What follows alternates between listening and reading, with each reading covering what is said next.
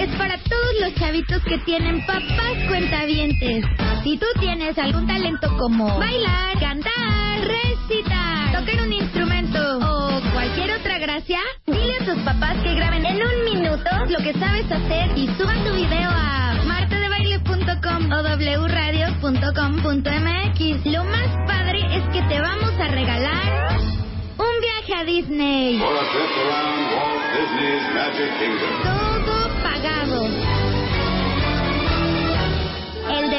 Kids está por comenzar. From imagination, huh? Permiso diagonal 0511 diagonal 17.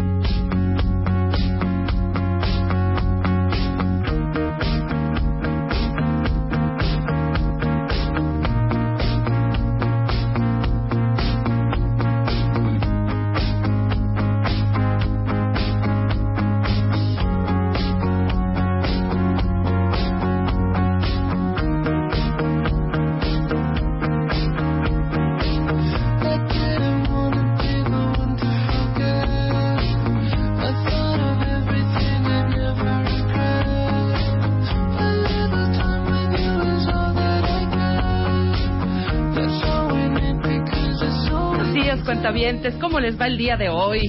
Hoy es jueves, queridos. Ya casi viernes. Y ya casi vacación. Juré, juré por un momento. En unos momentos viene Marta de baile, cuentavientes. No empiece el rebotadero de Twitter de ¿Dónde está Marta? ¿Dónde está Marta? Lo haces muy mal tú, Rebeca. Eres muy seria. No, aguanten vara. Ahí viene, ahí viene, ahí viene corriendo. Algo pasó, seguramente, en Periférico. Pues viene retrasada Marta de baile, pero ya, en unos momentitos. Tenemos un programón, así que nos vamos a ir de bolón ping-pong. Juré por un momento, hija, con esta entrada de rola, que ibas a poner I am the eye of the sky. ¿Se acuerdan de esa rola? Es igualita. Vuelven a poner, Chapo. Ahorita mientras viene Marta, rápidamente hagamos nuestro mini recreito. A ver, dale. Espérate. Totalmente.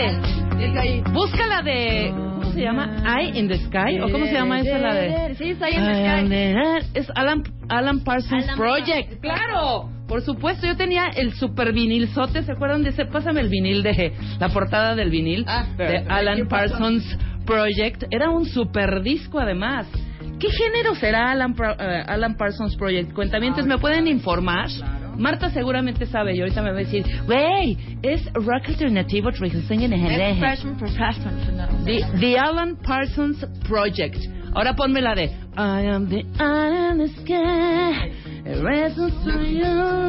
Esa es la que quiero. I am guy. huh? Sí, I am the eye in the sky looking at you. I can read your mind. ¡No! Claro que sí. A ver, ponla. Ahí está. Ok, el principio no se No. parece esto, el intro. Pero esta no es, ¿o sí es? Sí, A ver, escuchemos sí. cuentavientes. Y díganme si miento o no. Este es Alan Parsons Project.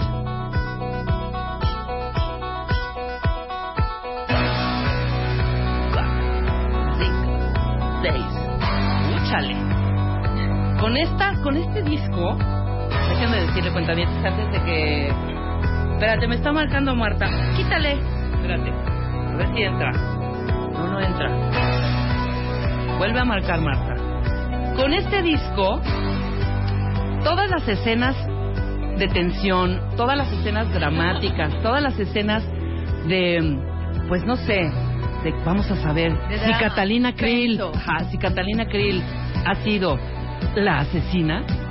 Con esto, con estas canciones eh, eh, musicalizaban las escenas de novelas, porque todo el disco tiene así, pero esta no es. Quiero la de I'm in the Sky, por favor, Chapo, para que podamos comparar. De hecho, no sé la rola. ¿Quién es la que pusiste, Luz? ¿Cómo se llama el cantante que puso Luz ahorita? Ah, Julián Casablancas, que de hecho acaba de presentar una nueva canción, ¿eh? Hay tanto que le gusta hacer este eh, featuring, Julián Casablancas featuring Daft Punk, featuring claro. no sé qué. Pero esta no es, ¿eh, Acaba de Chapo? sacar una. Ahí está, esta es. Es- es A ver, que vela es la mezclando, misma, vela pero es mezclando. intro. No, pues que es de introte tan cañón, Claro. pues hay que adelantarle. Ahí viene, ahora sí, que cante. Un, dos, tres, cuatro. Ahí está, ¿ya ves? Muy bien. Y con esto vamos a recibir con un fuerte aplauso a Marta de Baile que está en la línea, ¿cómo? ¿Qué pasó, Marta? ¿Quieren que me mate o qué? O sea, ves, Luz puso esa canción y es O sea, te lo juro igualita. que no lo puedo creer, Luz, de verdad. También les digo una cosa, ya los voy a regañar a todos los millennials. Tienen que conocer de música. Esa canción de Eye in the Sky de Alan Parsons Project, que digamos que Alan Parsons Project queda parte de la ola del rock progresivo, igual Ah, que progressive rock. igual ¿Yo que- qué dije? ¿Rock igual qué? que Marillion, igual que Rush, igual que Genesis al principio. Eh, tiene una intro larguísima, que es la que te puso Luz. Sí, claro. Esta banda, Marta, de hecho, inicia en 1975, ¿verdad? Con Alan Parsons Project. Y Eric Watson, si, supe- si, si sabías, sí sabes de Eric, ¿no? Claro, Sí, por supuesto, es para... Me imagino que debes de saber. Oye, Eye in the Sky sí es muy parecida el intro a la de Daft Punk The Weekend. Esa es la que con la que abrieron, ¿no? sí, exactamente, pero yo digo que son igualitas, lo siento. O sea, yo creo No, que... sí se parecen. Cañón. Oye, y a ver, da- danos razón. ¿Por dónde más o menos? Les digo una cosa, es una cosa, te lo juro que yo quisiera invitar a un psicólogo especialista en el fenómeno del tráfico. Ajá. Yo dije, no, pues aquí adelante en el periférico, para todos los que nos escuchan el resto del país, en la Ciudad de México, tenemos esta gran avenida que es el periférico, que tiene dos pisos. Eh, uno toma el segundo piso, por el cual paga, para ir más rápido. Entonces, estaba el tráfico a vuelta de rueda. Yo dije, aquí adelante hay un coche descompuesto, hay un accidente. No, nada. Ajá. Entonces, se hace un fenómeno así como de borregada.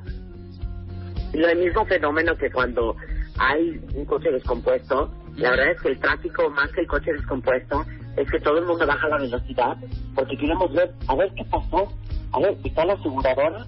A ver, ¿pero fue una? Baja la velocidad. ¿Cómo chocaron? O sea, es impresionante, pero les digo una cosa, yo sé que ustedes se ríen de que yo tengo una teoría del tráfico un poco bizarra, pero imagínense ustedes que fuéramos como unos vagoncitos de tren, Ujú. todo el mundo fuera más pegado, no habría tráfico. Pero tantito se atrasa el de adelante, que ya el de atrás, ¿me entiendes? Ya dice, ah, hay tráfico. Entonces empieza, agarra el celular, se van viendo en el espejo, empiezan tapaloteando. Y cuando volteas de frente ya tienes 100 metros entre tú y el coche de enfrente. Estoy de acuerdo. Tú atrasaste al coche de atrás, y el de atrás al de atrás, y el de atrás al de atrás. Y así se va haciendo tráfico, independientemente de los cuellos de botella. Y eso es lo que yo les quería comentar, cuenta bien. Más que nada. Es muy molesto llegar tarde al trabajo de uno. Pero ya llegaste, ¿no? Ya llegué, vengo caminando, Ajá. me estoy viendo en un espejo y digo, no puede ser como vine a trabajar hoy. O sea, vengo a ser, ¿verdad? Este, igual que ayer, y me vi ahorita en el espejo del, de la puerta de entrada y dije, qué barbaridad. Ay, Dios mío. No, pero ya vienes caminando, ya no hay tráfico, ya No, llegaste ya a en Tlalpan el lobby, 3000, ya estoy en Colonia. Espartaco. Ya estoy en el lobby, ya estoy en el lobby. Pero ¿sabes qué, Luz? Ya enséñate de música, hija de veras. Ponme, ponme ahora la, la que pusiste. Ponme la que pusiste. Porque es La primera. igualita. Ay, es que sigo creyendo que es Alan Parsons Project. O sea, ¿estás de acuerdo? A ver, súbele. Qué bonito. Ok, ahora pon Alan Parsons. Ahora pon Alan Parsons, pero hay que super reeditar al, al momento porque la introducción es de dos horas. Ahí está. Igualita, ¿cómo no? Y esto era como para estudiar, ¿no? Ya cuando salías, ya. Aparte, qué, qué triste canción, porque se ubica lo que dice. Soy el ojo en el cielo Ajá, y te estoy mirando, güey. sí, claro. Looking at you, I can see you now. Espera, todavía no llevamos, llegamos ahí. Sí, Vamos. pues es que es una intro bastante larga. Bueno, ya voy a colgar. Y ella cuelga, ya la vi aquí con sus pasitos, pero el coro es maravilloso. ¡Au! Mira qué bonito. Esto era cuando salíamos del mágico o del magic, ya por ahí de las 3 de la mañana, porque nosotros sí nos daban chance nada más hasta las 3. A las 4 prendían las luces en el magic y adiós todo mundo a su casa. Y con esto te regresabas. Mira qué bonito.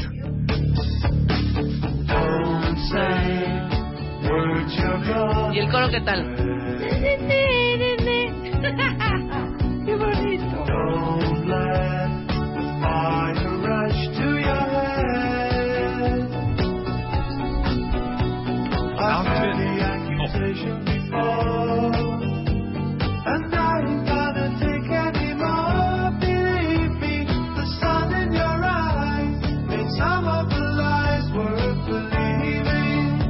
Ahí viene, ahí viene, ahí viene.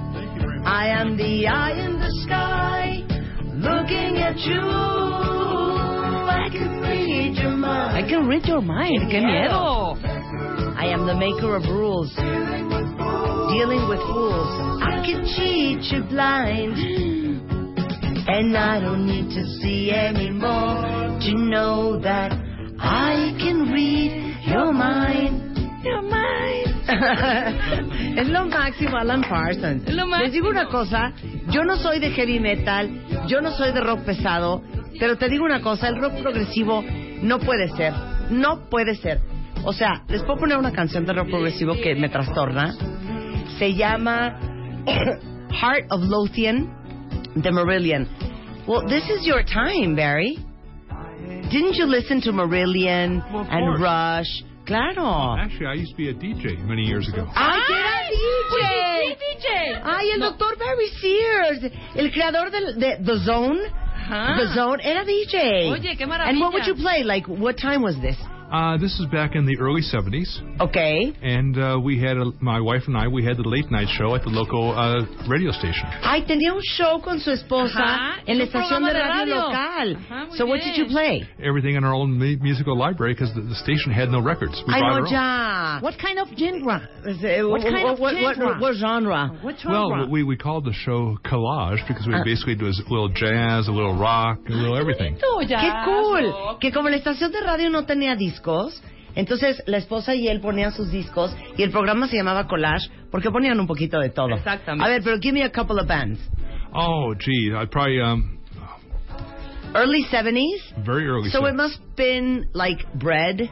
La no, those No? were mid mid seventies. Beach No. Boys. No, Early 70s? Early, Yes. early 70s. The Carpenters? No, we were we were so The Cars? Chuck Berry? Led No, it, no, it was the, the last part of basically the, the rock and roll of um the really great- Beatles? Beatles, but also a lot of things from England, uh, Cream, things of the sort. Ah, ok, claro. Jim Crochet. yeah. Ay, Muy güey, no, muy bien. muy bien. Dr. Sears, muy bien en la música. No, Pink. Floyd es un poco más avanzado, ¿no? That's why when you want a long bathroom break, we'd put that on. Sí, no, claro. Sí, o, for example, Iron Butterfly, Yep. Inadaga da Vida, Yep. 17 minutes long to go to the bathroom Yep. and smoke, Plenty- a, of smoke a time. cigarette. Yeah, yeah. ¿no? Have- a putt. Oigan, es que yo qué, qué cool, ¿no? Qué cool. Ahorita vamos a hablar del doctor Barry Sears, de por qué el intestino es el segundo cerebro del cuerpo. Este, pero pueden ponerme la de Heart of Lothian. ¿No la encontraste, Luz? Heart of ¡Qué what? bárbara! Of Lothian? Heart of Lothian. Ahorita te la busco yo, mira, aquí mi... Que es Rush. ¿no? ¿Es Rush? Ay, ¿O es? Rush. Oye, entonces también... A ver, súbele. Ahí está. On the outskirts of nowhere,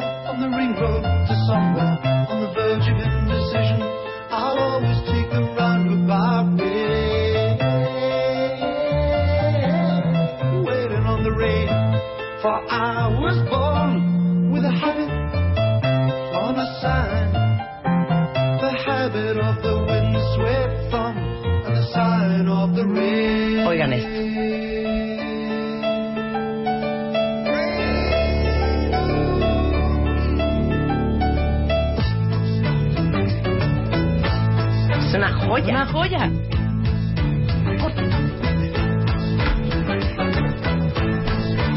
O sea, ¿quién aprecia esto? No puede. Sí, porque no es el merol, ¿sabes? No es el metal metal.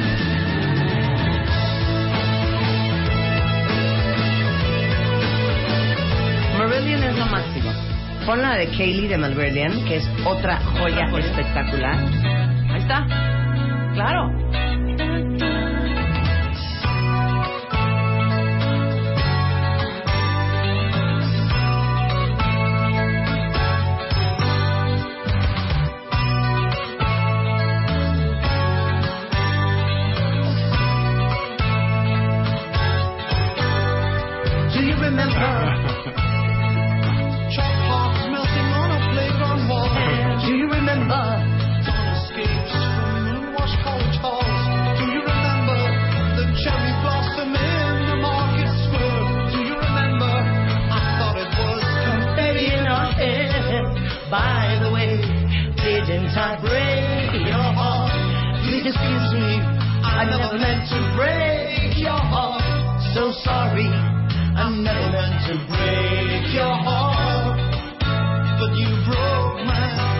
Ubican? Sí. Es lo máximo esta canción. Ahora les voy a poner otra de rock progresivo que me trastorna. Suelta la luz desde arriba. Uy, claro.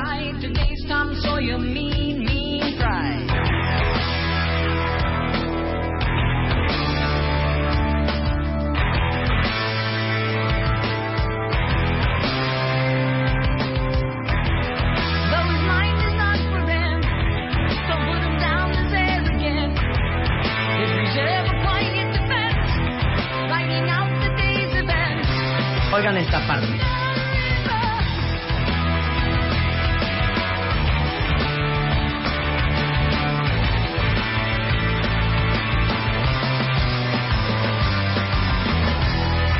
O sea, esto, esto, todos los millennials, do you dig Nada. it? Do you dig Y it? todos los mini... No los conozco, pero sí rolas que sin problema quieres chasamear. Sí, está mal que digas chasamear con lo de Millennial y la Sí. rola. Sí, claro. Pero por supuesto, o sea, son como las armonías más complejas que Pero claro padre, claro, cómo no, a ver, el rock progresivo Oye, y Genesis, Emerson, el principio de era- Genesis que era rock progresivo, era imp- es impresionante. Ahora, ¿eh? Emerson Lake and Palmer también era rock progresivo progressive, y claro. tenía muchísimas Mira, rolas buenísimas. Muy bien. Marimar dice, amo Marillion, amo esa rola de Rush de Tom Sawyer. Oigan.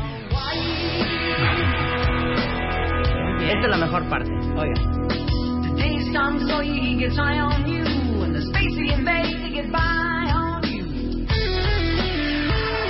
O sea, es lo máximo. Quiero llorar. Quiero llorar cuando oigo esto. Ahora, abran sus corazones.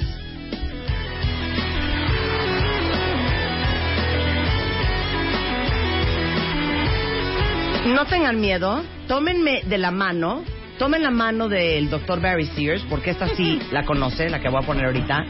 Esta es una joya, una joya, que es un clásico que si no lo conocen, lo tienen que conocer. Suelta la luz. Una belleza. Quiero llorar. You know Oh, song. no, no. Isn't this an amazing song? It's okay. It's okay. Ay, Dios mío. Es que tú pura droga. De veras. Sí, que está, está bien. A Do ver, you have dime. anything better than this that Oh, you would like yes, to I- play? yes, A I- ver, que nos diga, que nos well, you diga. know what? Sí. Ok, hacemos un matamesa con el doctor Claro. Faltaba más. ¿Faltaba más? Él sabrá de dietas, pero de música. Vamos a ver. ¡Súbele!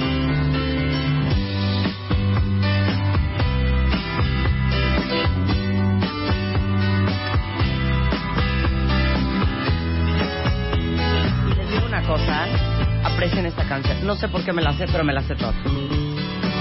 Venga, mándame.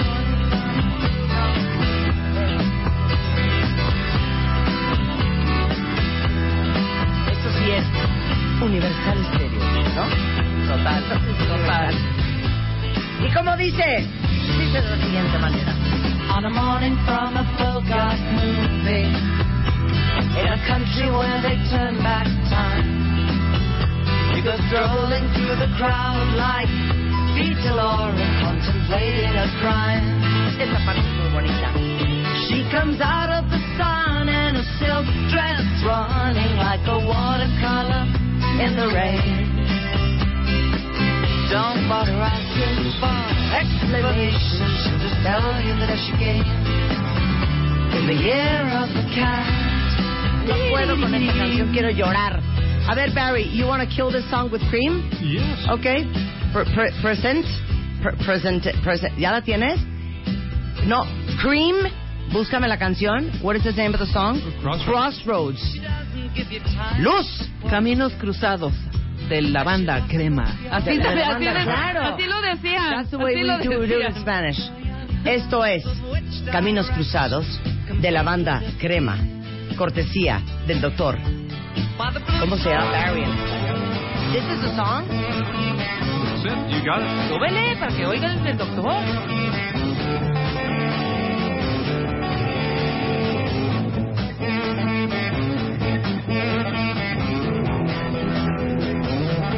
Tiene onda.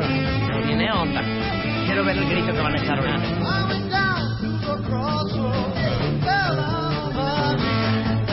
¡Qué bonito!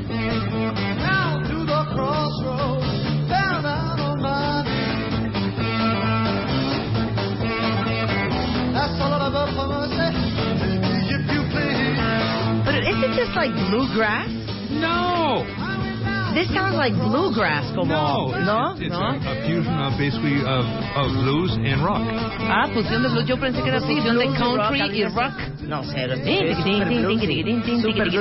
So this is what you would play at Collage many, Eh, many years ago. Exactly. And were you successful, Barry? No. No. Así, Tú fuiste. No, cero, cero. Regresando, vamos a hablar con el doctor Barry Sears. Sí saben quién es el doctor Barry Sears. Claro. Muy picudo, lo trajimos desde Boston. Él es el creador del programa nutricional de The Zone, que seguramente lo han visto. Es investigador del Instituto Tecnológico de Massachusetts, de MIT, y de la Facultad de Medicina de Boston, bioquímico, doctor en medicina. A ver, este hombre es un genio, cuentavientes. ¿Quieren entender por qué es tan importante cuidar la panza? Es el segundo cerebro del cuerpo, regresando del corte, solo en W Radio.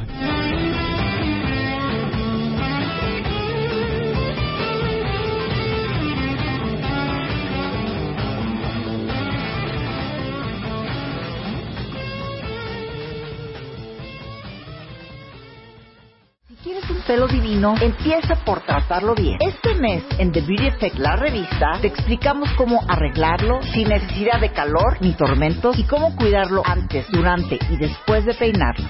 ¿Te la vives a dieta y no en placas? No es la dieta, eres tú. Además te decimos cómo cuidar tus labios según tu edad. The Beauty Effect. Te explicamos la belleza mejor que nadie. MOA cumple tres años y llega con tres portadas. Mis mejores consejos, reflexiones y pensamientos sobre la felicidad, el éxito, el amor y la paz interior. Además, el ABC de todo lo que te puede matar, cómo tolerar la frustración y qué hacer para que tu memoria deje de ser de teflón. Y para que vivas con paz, te decimos cómo trabajar la inteligencia emocional para ser un fregón con todo lo que haces. Revista MOA Abril, 144 páginas llenas de celebración, salud y hartos consejos de. Una revista de Marta de Baile. Bueno, ya saben que yo les traigo las eminencias de los eminencias. Desde Boston está con nosotros esta mañana el doctor Barry Sears.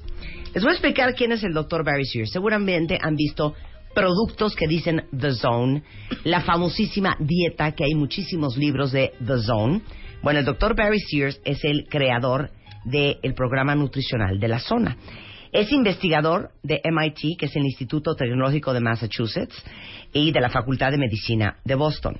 Es bioquímico, es doctor en medicina, es pionero en el campo de la biotecnología, trabajó durante muchos años en la investigación y desarrolló medicamentos contra el cáncer, las enfermedades coronarias, ha publicado más de 30 artículos científicos, tiene 13 patentes en los Estados Unidos en las áreas de sistemas de administración de fármacos, eh, la regulación hormonal para el tratamiento de la enfermedad cardiovascular, ha publicado varios libros entre los que destacan la revolucionaria dieta de la zona y la inflamación silenciosa. Y es un gusto que lo podamos tener en México para que todos ustedes que sí están preocupados por su salud, que sí están preocupados por su peso, más que porque estén buenísimos o no estén buenísimos, porque verdaderamente están conscientes de que esto está afectando su corazón, las posibilidades de que ustedes tengan enfermedades cardiovasculares, que tengan diabetes, que tengan inflamación. Y les digo una cosa, vamos a empezar de lo más sencillo a lo más complejo. Quiero que me confiesen ahorita en redes sociales quién de ustedes está hasta la madre de despertarse todas las mañanas como boxeador. Yo. O sea, como Oscar de la Hoya. You know who Oscar de la Hoya is, no? The boxer. The Yes, yes, yes. Okay. Muhammad I'm Ali. asking everybody who is sick and tired of waking up bloated. Porque esta mañana llegué al estudio y le dije a Barry, veme la cara, es broma. Traigo ojo hinchadito, traigo este ojo papujo, o- este bolsita, cachetona, nariz ¿Y te de dijo, triangulito, boca. Entonces le dije, estoy harta porque hay gente más sensible a inflamarse y gente menos sensible. Why is there people who are more sensitive to being bloated than others? Like I know a lot of people that wake up at seven in the morning after sleeping just a couple of hours, and they wake up and their eyes are like the eyes of an owl. You know, the nose is like the nose of a fox, and I look like a boxer. Okay, explain. Because they're not inflamed. Mhm. That's a simple answer. Uh, the question is, how do I go from being one of the people who wake up, you know, bush, bushy-eyed and happy as opposed I have to change my diet. I have to mm-hmm. basically make it more anti-inflammatory. Mm-hmm. And so that was the idea of the zone diet. Mm-hmm. When I first started this 30 years ago, that virtually everything that makes our life miserable, gaining weight, getting sick, aging faster, is all due to increased inflammation. Much of it basically caused by the diet. So if you could use food, treat it like a drug, be taking it at the right dose at the right time, all of a sudden those problems dissipate. Dice, la gente que no se despierta inflamada es gente que no está internamente inflamada. O sea, básicamente, hace 30 años que inventó el programa de la zona, justamente es un programa para entender que la comida es curativa.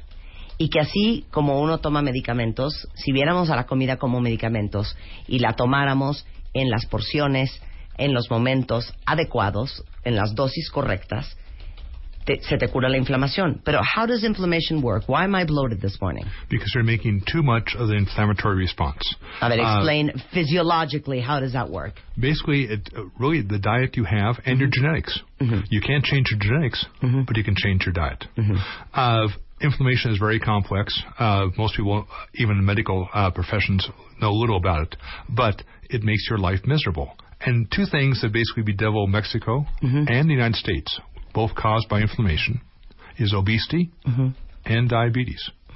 And yet we seem to be ho- hopeless to basically f- treat each disease state. There is only one way that basically is effective in both. Mm-hmm. It's called gastric bypass surgery. it's ba- barbaric. Mm-hmm. It's the first time in human history where you're c- cutting out normal tissue, but it works. There is no better long-term treatment for obesity and diabetes than gastric bypass surgery. Why? Just because you start eating less? Not really, because you change the levels of hormones being delivered from the gut to the brain that tell you to stop eating. Qué interesante. Mm-hmm. Le digo que me explique cómo funciona la inflamación. Pero right now we're going to go back to how it works in the blood and, and, and why the, the cells are retaining water and all that.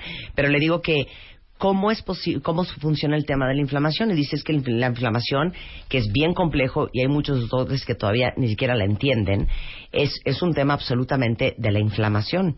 Y estamos así tanto en México como en Estados Unidos. O sea lo más grave de la inflamación es el tema de la obesidad.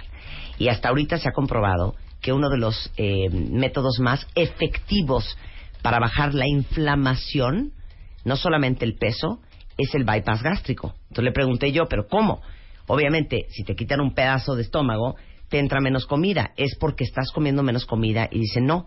Lo que pasa es que cambias todo el sistema hormonal y los mensajes hormonales que manda al cerebro el cuerpo son diferentes cuando tienes un bypass gástrico y lo que le hace sentir al cuerpo es que está saciado. Satisfecho, ajá. O sea, what ha- saciado, no, eso no es solo palabra, ¿verdad? Sí, satisfecho. ya- ya sí también, O sea, so what you're saying is when you do a, bi- uh, the gastric bypass, your hormonal balance or the messaging to the brain is different, and it tells the brain that you are not hungry as often as before. Exactly. Okay. Now, question how to reproduce that. Well, we have no drugs known in medical science that can do that. But once we understand how gastric bypass surgery works, then it is possible to make food products that can replicate the same effects of guy- bypass surgery without ever doing the surgery. And that's what we started out a, a decade ago to develop those foods that can replicate gastric bypass surgery. And by eating them, the more you eat of them, the less hungry you are. The less hungry you are, your uh, blood uh, sugars go down. That's how you treat diabetes. And also, your weight goes down. But again, there has to be in forms that are desirable to eat and convenient. And so what you have there, we brought here for you, is our first zone tortillas mm-hmm. that basically are the equivalent of gastric bypass surgery. That is amazing. Dice, lo interesante del estudio que hemos hecho es que pensamos, ¿cómo podemos replicar el mecanismo que sucede en el cuerpo cuando te hacen un bypass gástrico sin hacer el bypass gástrico? O sea, ¿cómo podemos emular lo mismo, la, la- la misma información al cerebro de estoy satisfecho con menos comida, tengo menos hambre, consumo menos alimento, con eso bajan mis niveles de azúcar y si bajan mis niveles de azúcar, evidentemente las probabilidades de que me sienta mejor en la cuestión de diabetes o que no me dé diabetes son mucho más altas y por ende también bajas de peso. Entonces, eh, empezaron a desarrollar, el doctor Barry Sears y su equipo, comida, how do you call this food? Como molecular food o Well, molecular... it, it, we use it's termed molecular baking because it's a, a patented technology that I developed that allows us to basically build into the tortilla Uh-huh. of unique mechanisms or unique of structural aspects that turn on those hormones in the gut that go directly to the brain to say stop eating. Dice que no, que se llama esto cocinado molecular. Y básicamente estas tortillas que tengo en la mano son tortillas que tienen una composición en donde cuando tú te las comes te llegan al estómago, el estómago manda la señal al cerebro diciendo ya no tengo más hambre. Now, you need to talk to the health department in this country because every molino de nixtamal, every place where they make tortillas, they need to make this. They do, but Because if everybody was eating this, we wouldn't be fat and, and you, sick and you and wouldn't nearly and, dead. and you wouldn't have diabetes. Sí, no tendríamos diabetes. Le digo que vaya a hablar con la, la Secretaría de Salud y que en cada molino de Nixtamal hagan las tortillas así, porque entonces todos estaríamos mucho más sanos, sin problemas diabéticos, cu- cardiovasculares, enfermos, este, gordos y casi muertos. But how does that work? It's magic. It's not magic. It's, it's very, very clever biotechnology.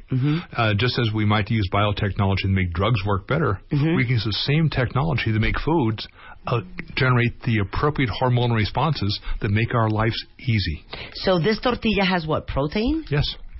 But all really super protein. Super protein. O sea, me voy a comer una, me vale que esté fría, dura, me da igual. And why we say it's super protein, because we can now can control what part of the uh, GI tract the protein enters into. And so we uh, really built a steel cage of protein around a very limited amount of carbohydrate that looks and tastes like a corn tortilla, but is actually a quite powerful drug. Dice, pues eso es biotecnología. Es que están muy cañones, ¿eh? Pues el instituto eh, el MIT, que ustedes lo ubican muy bien, están muy picudos. Dice que la composición molecular de esta tortilla te hace pensar que es más carbohidrato que proteína, pero en realidad es una pequeña molécula de carbohidrato recubierta De proteína. de pura proteína que a la hora de que llega a tu estómago, pues es básicamente una dosis muy importante de proteína que cambia la forma en que tu estómago le manda señales al cerebro. Y aparte hay estos, what is that? Estos son, yo me estoy comiendo la tortilla, amo. ¿eh? Es a normal tortilla. A ver, No, it's its la own tortilla. tortilla. Yeah, but it ta- tastes great. exactly. It has to taste exactly like a corn tortilla, or no legitimate Mexican will ever eat. it. Claro, tiene que saber a tortilla porque si no nadie se la va a comer. Y aparte traen, hay totopos para, por ejemplo, una sopa de tortilla con tortilla de la zona. Y también esto que es, esto es para hacer enchiladas, ¿o qué es eso? No, eso es para ¿Esto qué es? chilaquiles. Ah, para hacer chilaquiles, son como totopos. Sopa de tortilla. Now. Ah, esto es para sopa de tortilla. Oye, qué maravilla. So, if we eat this all day, how many tortillas do I need to eat a day? Oh, you might have to eat uh, probably oh, 15 to 20 tortillas a day. O sea, Neta, more than neta. happy, ¿eh? O sea, more than happy. Mira, las dos quesadillas de la mañana, las tres tortillas de la hora de la, comida. Oye, que si te vas a echar tus taquitos de algo, no Claro, importa. unos frijolitos con estos totopos. a, a media tarde, claro, y en la No, noche. Unos huevos rancheros. Y en la noche tu chilorio. En la noche mi chilorio con tortilla. Delicioso. And then you to put something in the tortilla. Things like beans Mhm. or vegetables or Mhm. guacamole. Yeah. Most Mexicans can say, I can do that. Yeah, claro, of course. And all of a sudden, you have solved a healthcare crisis of immense proportions in Mexico. Claro, y de repente vas a, a- a resolver un problema de salud muy serio que tenemos en el país. Bueno, lo hemos dicho 20 veces. Yo sé que el sistema de salud público deja mucho que desear, pero les digo una cosa, es que no hay sistema de salud para un país tan enfermo como el nuestro. Estamos más gordos que nunca, más enfermos que nunca, con problemas de corazón, de colesterol alto, de diabetes. Somos el número uno en diabetes infantil a nivel mundial. Es que you really should talk to the um, a, a Secretary of Health. Oh, we can, but again, remember that of you know uh, most governments and uh, you know say health authorities move very slowly. Claro. They say it's impossible. Are you telling me if they eat tortillas all day long, we have solved our health care crisis? My answer is yes. When we have the clinical data to prove it. Claro, es que dice, bueno, es que los gobiernos, yo ya comiendo tortilla hablando en el micrófono, qué vergüenza cuenta Pero dice que los sistemas de salud trabajan muy lento. Y de repente es difícil de creer cómo, o sea, si mi pueblo come tortillas, ¿van a estar más sanos? Sí, por supuesto. Y está toda la información, toda la investigación, toda la data para, para justificarlo. Mm. Now, you were saying that the stomach is the second brain of the body. Correct. Why? Well, for years we thought of the stomach as being uh, something disgusting. The stomach and the whole, uh, you know, of gut. It smells. It's you know slimy. It's saying ugh. Uh-huh. It's taken us this time to understand how complicated it is. It is our second brain, and there's a direct communication pipeline from our gut to our brain. Explain. That basically is a giant nerve bundle, and this is why the brain can talk to the gut, and the gut talks to the brain. Give me an example. Well, example, let's say that idiopathic diseases. Uh, well, again, here's one example here. The gut, the hormones are basically released from the gut, going directly to the brain, not going through the blood at all, say stop eating. A lot of other, what we call idiopathic diseases. Uh, this is a nice way of saying the patient feels pathetic and the doctor's an idiot. No, Uh, and nobody knows what, what exactly. idiopathic is when you don't know where it comes from. Exactly. And now we're understanding that many of these idiopathic diseases, like uh, chronic fatigue syndrome, of you know, basically uh, uh, fibromyalgia, autism, are coming from inflammation induced in the gut, going directly to the brain. And all of a sudden, be- these begin to make sense. That's why we're affecting one brain, our second brain in the gut, and it's communicating directly to our first brain, mm-hmm. which we think is really smart, mm-hmm. but it's really under the control of our second brain. And now a lot of diseases, which we kind of throw our hands up saying, why? Mm-hmm. Why did my child have autism? Why do I have type 1 diabetes? Why do I have rheumatoid arthritis? Why do I have chronic fatigue syndrome? We can now begin to explain these are all inflammatory diseases that start really in the gut. O sea, I want you to understand, before I translate, that you are not leaving until you tell me everything we have to stop eating and start eating to stop inflammation. Yes. Qué preocupación. A ver, le- la, la- la pregunta era, ya no sé ni qué le pregunté. ¿Qué le habré preguntado?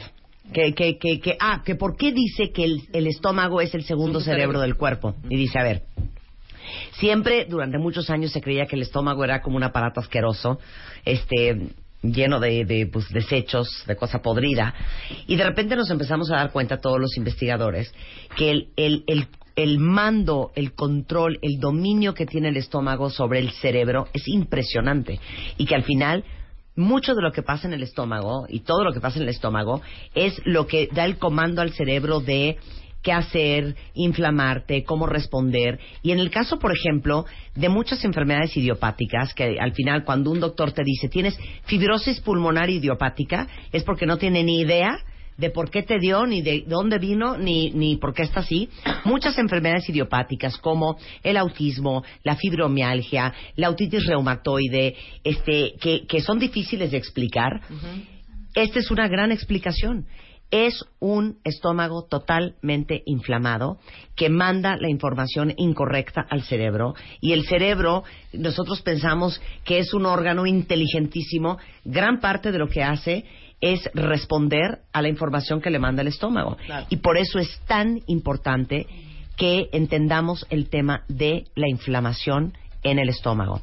Le dije que bajo ninguna circunstancia le voy a dejar que se vaya sin que nos dé la lista de todo lo que tenemos que dejar de comer y todo lo que tenemos que empezar a comer para desinflamarnos.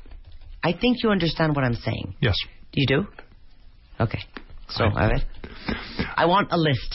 Uh, The list is actually your grandmother told you what the list was. Nuestra abuela nos dijo la lista. ¿Qué emulsión de Scott? You just, you just didn't listen to her. Okay. Sí, na- nadie le puso atención, pero la abuela nos dijo cuál es esa lista. So the, the key thing Okay. to reduce inflammation in the gut, and ver, therefore pluma. to reduce to reduce inflammation in the brain, is to eat lots of vegetables. Sí. Claro. Dice número uno, para reducir la inflamación en el estómago y en el cerebro, un chorro de vegetales. Now, if I put a plate of vegetables before you, it'll sit there for two months. Sí, exacto. Si yo te pongo enfrente un plato de, de verduras, se va a quedar ahí dos meses.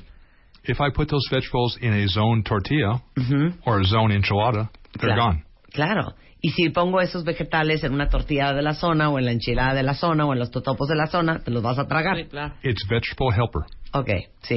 Eh, Second thing that your gut needs. A ver. Your gut needs uh, chemicals called polyphenols. Ajá, polifenoles. Th- these are the gardeners of the gut. Ajá.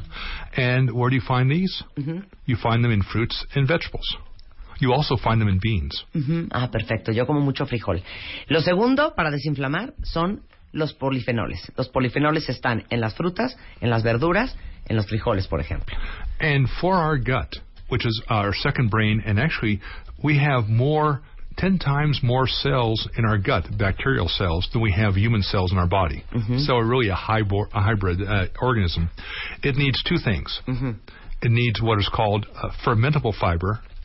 This you find in vegetables. Ujú. Fibra And- fermentable que está en los vegetales And it needs polyphenols. y polifenoles. And it needs, Again. it needs a little protein to release the hormones from the gut that tell the brain to stop eating.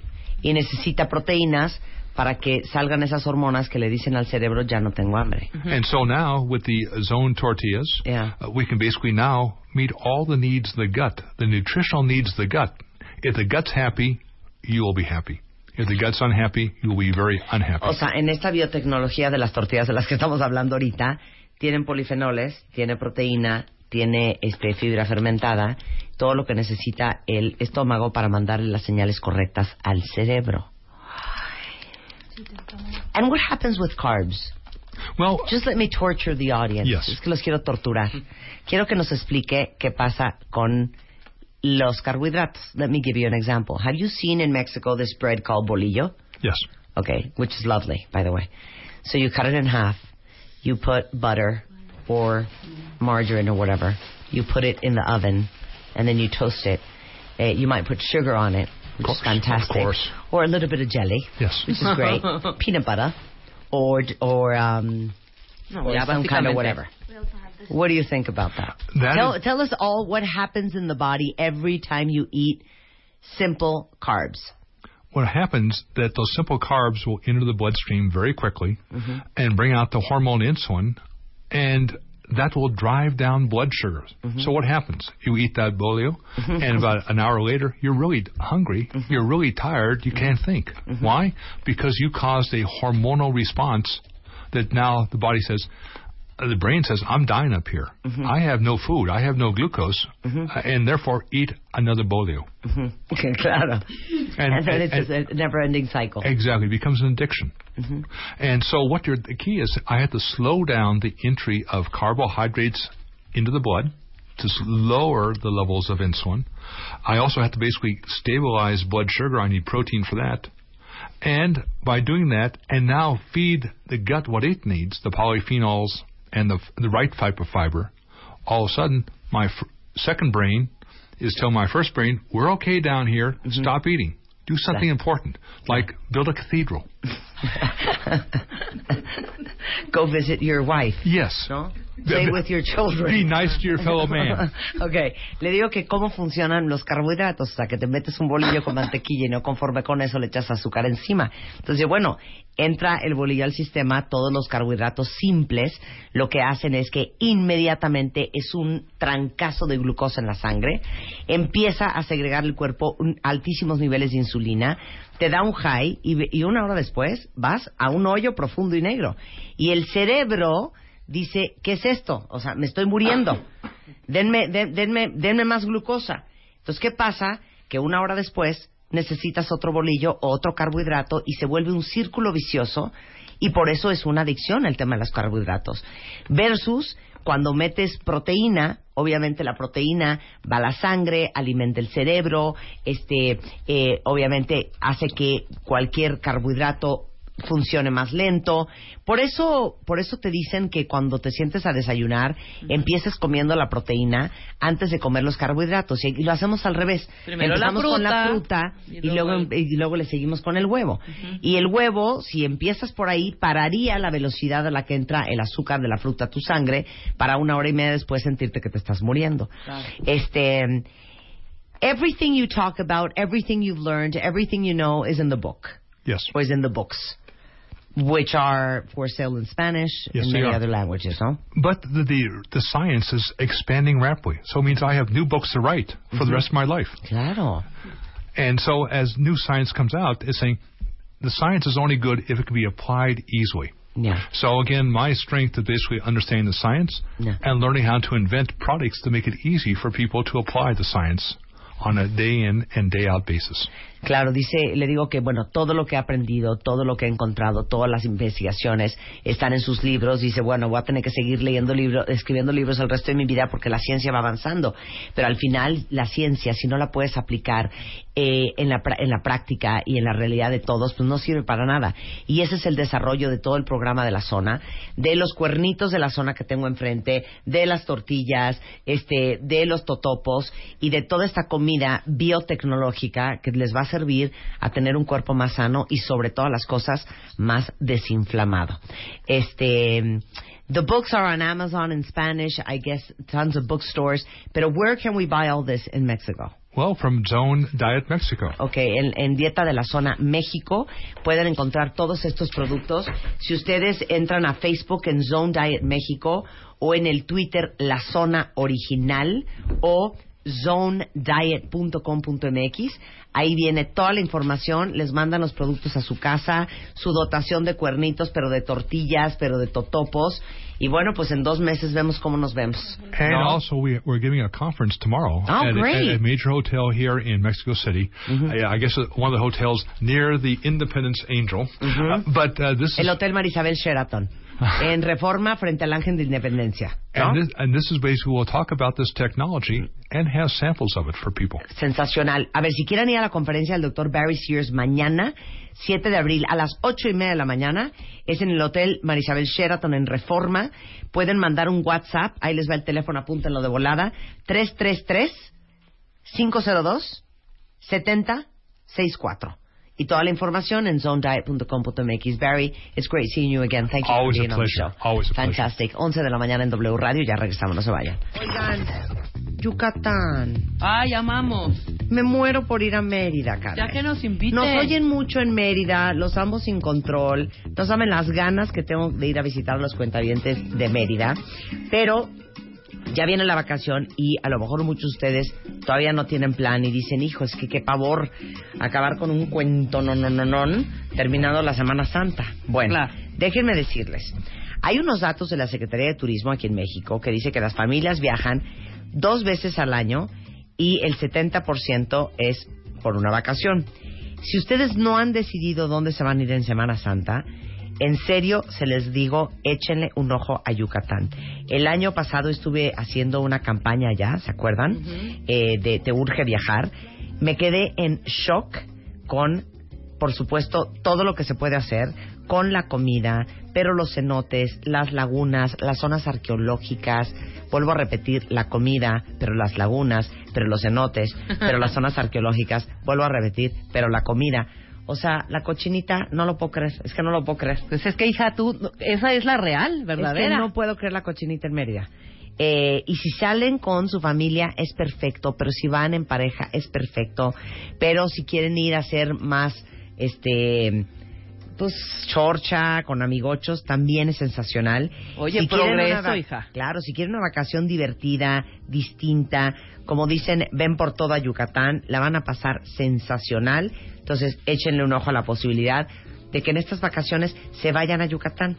Y hablando de vacaciones, saben que Farmacias Derma, para que vayan equipados, para que no estén buscando en el Oxxo de la esquina, donde compran un bloqueador solar No. de, de, de tercera, no, compren buenos productos. Este, es bien importante que se cuiden la piel, no saben los daños del sol y lo van a pagar cuando estén más grandes. De acuerdo. Y luego están gastando dinerales para ver cómo se desmanchan. Bueno, Farmacias Derma tiene este toda la línea de bloqueadores, de protectores solares, de pantallas, de filtros, con 25% de descuento. Eh, si ustedes quieren saber cuál es la farmacia Derma más cercana a ustedes, si entran a dermamexico.net, ahí vienen todas las sucursales y hasta el 30 de abril 25% de descuento en todo lo que tiene que ver con protección solar. Para que vayan a comprar el protector para la cara, pero el del cuerpo, pero el que es para piel grasosa, pero el que para piel seca, pero la que es pantalla, pero el bloqueador o para tu hijo. Ahí tienen todos los productos con todas las marcas que se puedan imaginar y aparte la gente que trabaja en Derma es muy, muy, muy, muy entrenada, muy educada, saben mucho de la piel y les pueden recomendar cuál es el bloqueador ideal para su tipo de piel. Esto es en derma este, México.net para que vean cuál es la más cercana. Regresando del corte, se van a traumar. Vamos a hablar con eh, María Josefina eh, Menéndez, es Maripina, es CEO de Save the Children, porque no puedo creer esta estadística, cuenta bien. ¿Sabían que cada siete segundos se casa una niña menor de 15 años en el mundo? Vamos a hablar el día de hoy de matrimonios infantiles y de niñas siendo esposas y de niñas teniendo niños. Y más adelante el tiburón de baile también está con nosotros y ahora sí vamos a hablar de cómo manejar tu autoestima cuando pierdes una chamba. Para todos los que están deprimidos, para todos los que se sienten unos losers, unos imbéciles porque los corrieron del trabajo y no están encontrando chamba, terapia de grupo con el tiburón regresando en W Radio. No se vayan pelo divino, empieza por tratarlo bien. Este mes, en The Beauty Effect, la revista, te explicamos cómo arreglarlo sin necesidad de calor ni tormentos y cómo cuidarlo antes, durante y después de peinarlo. ¿Te la vives a dieta y no en flacas? No es la dieta, eres tú. Además te decimos cómo cuidar tus labios según tu edad. The Beauty Effect. Te explicamos la belleza mejor que nadie. Este mes en la revista Bebemundo, todo sobre el sueño de tu bebé, cómo trabaja su cerebro, cuánto debe dormir y qué hacer si tiene pesadillas. Si odias a tu ex, cuidado, no envenenes a tus hijos. También, ¿no has podido embarazarte? No dejes que se vuelva un problema de pareja. Vasectomía for Dummies. Resolvemos todas tus dudas e inquietudes. Revista Bebemundo, todo lo que necesitas saber como mamá. A ver, les tengo que hacer una pregunta, cuentavientes. ¿Quién de ustedes tiene hijas, hijas, eh? O hermanas o nietas que tienen, ¿qué les gustan? ¿12? ¿13? ¿14? ¿15? Miren, hasta un 16, 17, 18. O sea, ¿se las imaginan casadas? De, de ninguna manera. Son niñas, no esposas, ¿no? Yo cuando me encuentro gente maripina de ¿A qué edad te casaste? A los 18. El otro día conocí una chava Nuestras abuelas. que tuvo la primera hija a los 17. Le dije, ¿de qué me estás hablando? Sí, sí. si yo tengo una hija de 18 y es que no me la imagino casada ni 22 segundos. Sí, por supuesto. Sí, a ver, por ¿qué- ¿a qué edad se casaron ustedes, cuentavientes? Yo me casé de Nada. 27, hija. Y Yo era una estúpida. 25 Y era una mensa. Era una 100%. mensa. 100%. Era una mensa. 25 yo. 27, to- eh, pero entra de- de- en el A rango ver, de- Ay, sí, a ver, sí, era una sí, imbécil. Pero, estás de acuerdo que para las sociedades, híjole, a ver si ya está quedadona. Ya a los 27 ya es A ver, quedadona. yo Así me es, acuerdo imagínate. que mi hermana mayor, a quien no conocen, es seis años mayor que yo. Ajá. Y yo me acuerdo de pensar, tipo a los 20, 21 años, ¿qué onda con mi hermana, güey? Ya no se va a casar. Sí, claro. No, espérate. Y, y hace 10 años le digo, oye, ¿a qué edad te casaste tú? Me dice, a los 27. Y yo me acuerdo que yo pensaba, mi hermana no se va a casar nunca. y tú te casaste a los 27, Yo me casé a los 27. Claro, claro. Y la presión social que teníamos y que se tiene todavía sobre Todavía. eso es gravísima. Gravísima. Bueno, Maripina es CEO de Save the Children. Está con nosotros también Ivonne eh, Pierdas. ¿Pierdas? Piedras. Piedras. Ajá. Piedras, eh, coordinadora de comunicación y ciencia de Save the Children. Porque vamos a hablar de una cosa de jalarse los pelos. Matrimonios infantiles. O sea, estoy leyendo esta estadística y no lo puedo creer. Cada siete segundos. O sea, ahorita Una niñita se está casando en África. En cualquier parte del mundo. Sí. Ahorita Ah, está contando Ya se los casó otra. segundos. A ver, otra vez.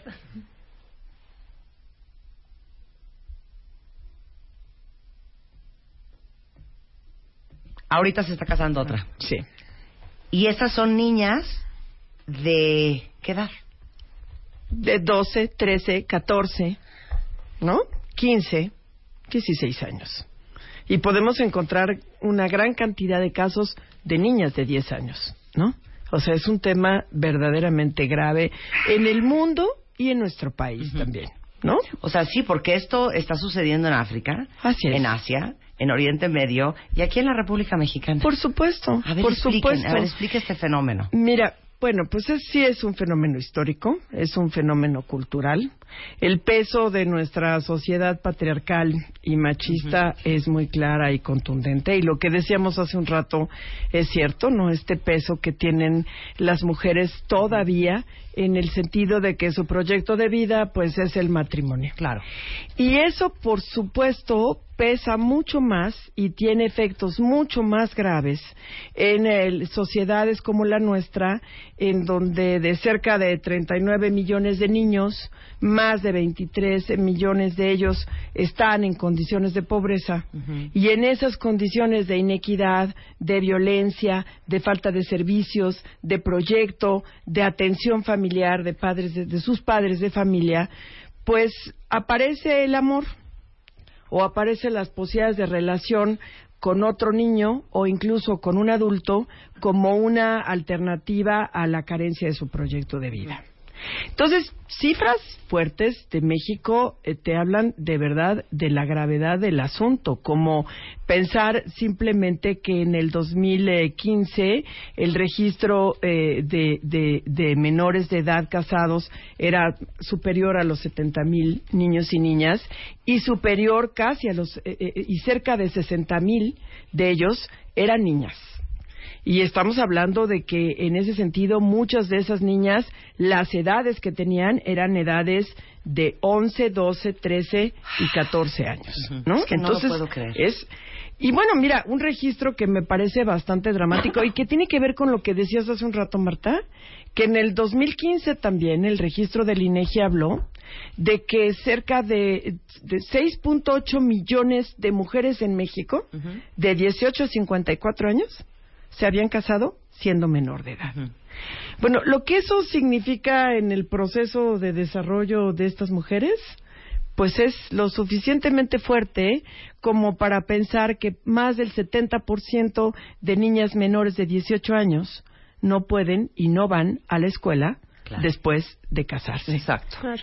Y que tiene implicaciones en muchos ámbitos de su vida. No solamente es que dejan la escuela y, bueno, evidentemente cuando no puedes continuar con tus estudios hay unas barreras para, pues, para tener un desarrollo, para poder acceder a empleos decente- rem- decentemente remunerados, sino también tiene efectos en la salud. Evidentemente cuando te casas las primeras expectativas son que te conviertas en madre, por Claro, ejemplo. embarazada. Entonces, eh, ima- eh, alguien, una, una niña pues no está preparada ni física ni psicológicamente para dar a luz. ¡Ivonne! A ver, lo tengo que decir yo porque no lo va a decir nadie. ¿Se acuerdan cuando perdieron la virginidad? Sí. Yo tenía 21. ¿Tú cuántos años tenías? Igual. 21. O sea, eso fuertísimo. Y fuimos grandes. decir. Claro, ¿Tú a qué edad sí, la perdónenme. virginidad, puerca? 19. Oh. Ok. Eso no entraba. O sea, es que no había forma. No. ¡No había forma! ¡No había forma! No había forma.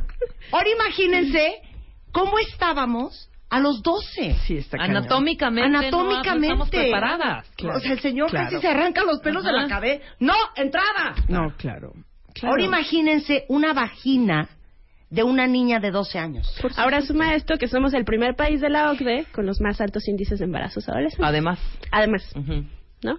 ¿Qué? Entonces, el matrimonio. lo que Espérate, hace- repíteme eso, Ivonne. Somos el primer país de la OCDE eh, con el, el- el índice más alto en, en embarazos adolescentes. El primero. Entonces, el matrimonio normaliza el embarazo, promueve el embarazo. Ahora te casas. Claro, Exactamente, claro, Yo te iba a preguntar qué iba primero, si era la presión social de alguna manera o había un embarazo y provocar evidentemente que te casaras. Ambas. Quiero llorar. Son las Ambas. dos. ¿No? Quiero llorar. Exactamente. Hace Ambas tres pasan. minutos me mandó esto mi hija. Lo voy a leer tal cual me lo mandó, mi hija la mayor. Y después se los voy a traducir en español. Quiero llorar. Venga. What's the greatest lesson a woman should learn? That since day one, she's already had everything she needs within herself. It's the world that convinced her she did not. Rupi Kaur. Wow. ¿No Es- quieren llorar? traduz. ¿Cuál es la lección más grande que una mujer tiene que aprender? Que desde el día uno ella te- tiene absolutamente todo lo que necesita en ella misma. Claro. Es el mundo la que la convenció de que no. Exacto. Claro. Claro, qué Quiero importante. Me lo pasas, me lo Ay, pasas qué por WhatsApp. Está increíble eso. Y tuitealo, Es muy importante lo que dices. Entonces, claro, Muy. todo el mensaje que te manda la sociedad Todo el tiempo. es que tú no tienes todo lo que tú tienes que tener adentro de ti. Entonces es. tienes que conseguir a un marido, a un esposo, a un papá de tus hijos, a un compañero, a un novio. No puedes sola, Así es. necesitas tener Así una es. figura, un Así hombre, es. un ¿Qué protector. oportunidades se te Claro. están brindando como mujer, no? También, o sea, hay una diferencia entre las oportunidades que se les brindan a las mujeres en este país y a los hombres. O sea, también tiene que ver con toda una cuestión cultural muy fuerte que tenemos, ¿no? Ahora, es muy importante este espacio que nos das, Marta. Porque, y chicas, porque en este momento, en este país, está una discusión muy importante sobre el tema de erradicación de matrimonio infantil sin dispensas, sin excepciones. Hay una ley general de derechos de niños, niñas y adolescentes que muchas organizaciones y otros funcionarios públicos promovimos en los últimos 10 años. Es una lucha por lograr efectivamente la protección de los derechos de los niños, de las niñas y los adolescentes. Esa ley general habla, pues por supuesto, de que hay que erradicar el matrimonio infantil y que el matrimonio infantil no puede eh, darse hasta después, hasta los 18 años cumplidos. Eh, Yo diría 35, ¿eh? eh, No, yo también. Ay, yo también. La madurez, las condiciones emocionales. Y bueno, Marta, si a eso le sumamos la inequidad, la brutal inequidad en la que están las niñas y los niños, y en donde el matrimonio o la unión libre es una salida falsa, pues de verdad que los temas todavía se vuelven más perversos.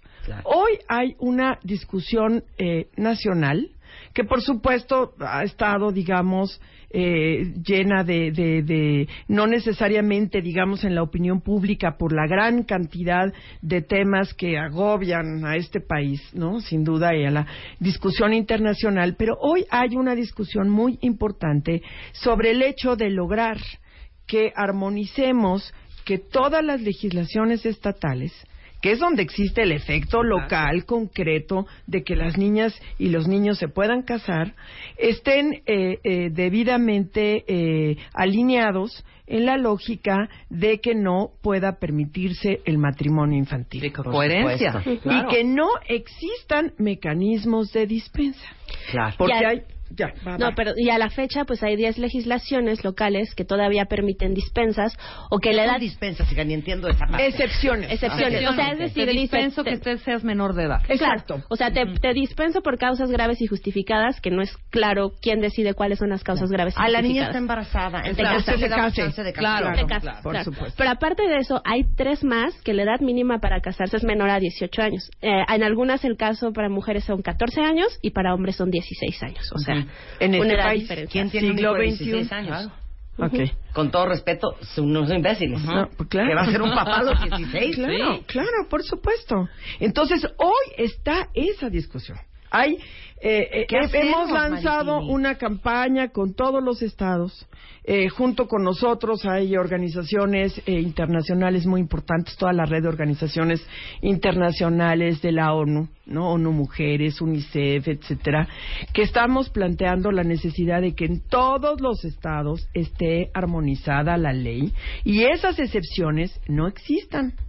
Eh, y que no y que eso no sea un mecanismo ni un veto para que los niños si están las madres embarazadas puedan registrar a sus niños porque eso contraviene otro derecho importantísimo que es el derecho a la identidad y que exista pues simplemente el derecho que el niño sea registrado simplemente pues porque nació Claro. hay 10 estados que están en esta condición y hay una controversia constitucional promovida pues por una comisión de derechos humanos que plantea de nuevo retomar en cuando menos dos estados del país el hecho de que existan estas excepciones. Qué barro. Abrir la puerta a ¿Cuáles las son los excepciones Uno es Aguascalientes y el otro es Nayarit. Nayarit. Y bueno, y, y- y esto significa, esta controversia está en la Suprema Corte de Justicia. Hemos ido a ver, eh, cuando menos, a cuatro de los ocho ministros que toman decisiones. Hemos presentado un instrumento jurídico, Marta, que, bueno, pues a nosotros nos lleva tiempo y esfuerzo porque nuestros recursos son para atención de programas de niños en condiciones de pobreza extrema del país, pero bueno, lo hacemos con mucha dignidad y con mucho ánimo. Es un instrumento jurídico que se llama Micus Curi, que es un instrumento en donde somos eso, los amigos de la Corte, y estamos proponiéndoles, dándoles cifras, elementos jurídicos, la visión constitucionalista, para que la decisión sea ni un paso atrás con respecto del matrimonio infantil. Por supuesto. Entonces, y, y aunque existen argumentaciones en el sentido de que una excepción puede contravenir otro derecho de un niño, que es su derecho a libertad, a poder casarse. A ver, ¿de qué estás? pa- Para, para ahí. Para ahí, porque me acabas de dar un permiso impresionante. Les digo una cosa, no estuvimos hablando el otro día de que hay que ser unas perras. ¿Qué es esto de? Pues es que el niño ya no quiso estudiar. O sea, el niño tiene 16 años, perdón. Si hay una edad en donde, perdón, tú no estás para tomar tus decisiones porque no tienes la madurez emocional para saber la dimensión de lo que estás decidiendo hoy. Sí vas a terminar. Yo me acuerdo cuando yo en tercera de secundaria volé todos los extraordinarios posibles. Le dije a mamá, ma, adivina qué, voy a hacer la prueba abierta.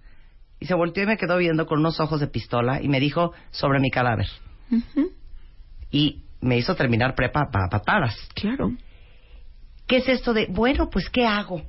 Pues si la niña se quiere casar, pues la niña no se casa. Como le dije yo a mis hijas, si ustedes vienen a decirme que se quieren casar antes de los 32 años, las meto a la cárcel.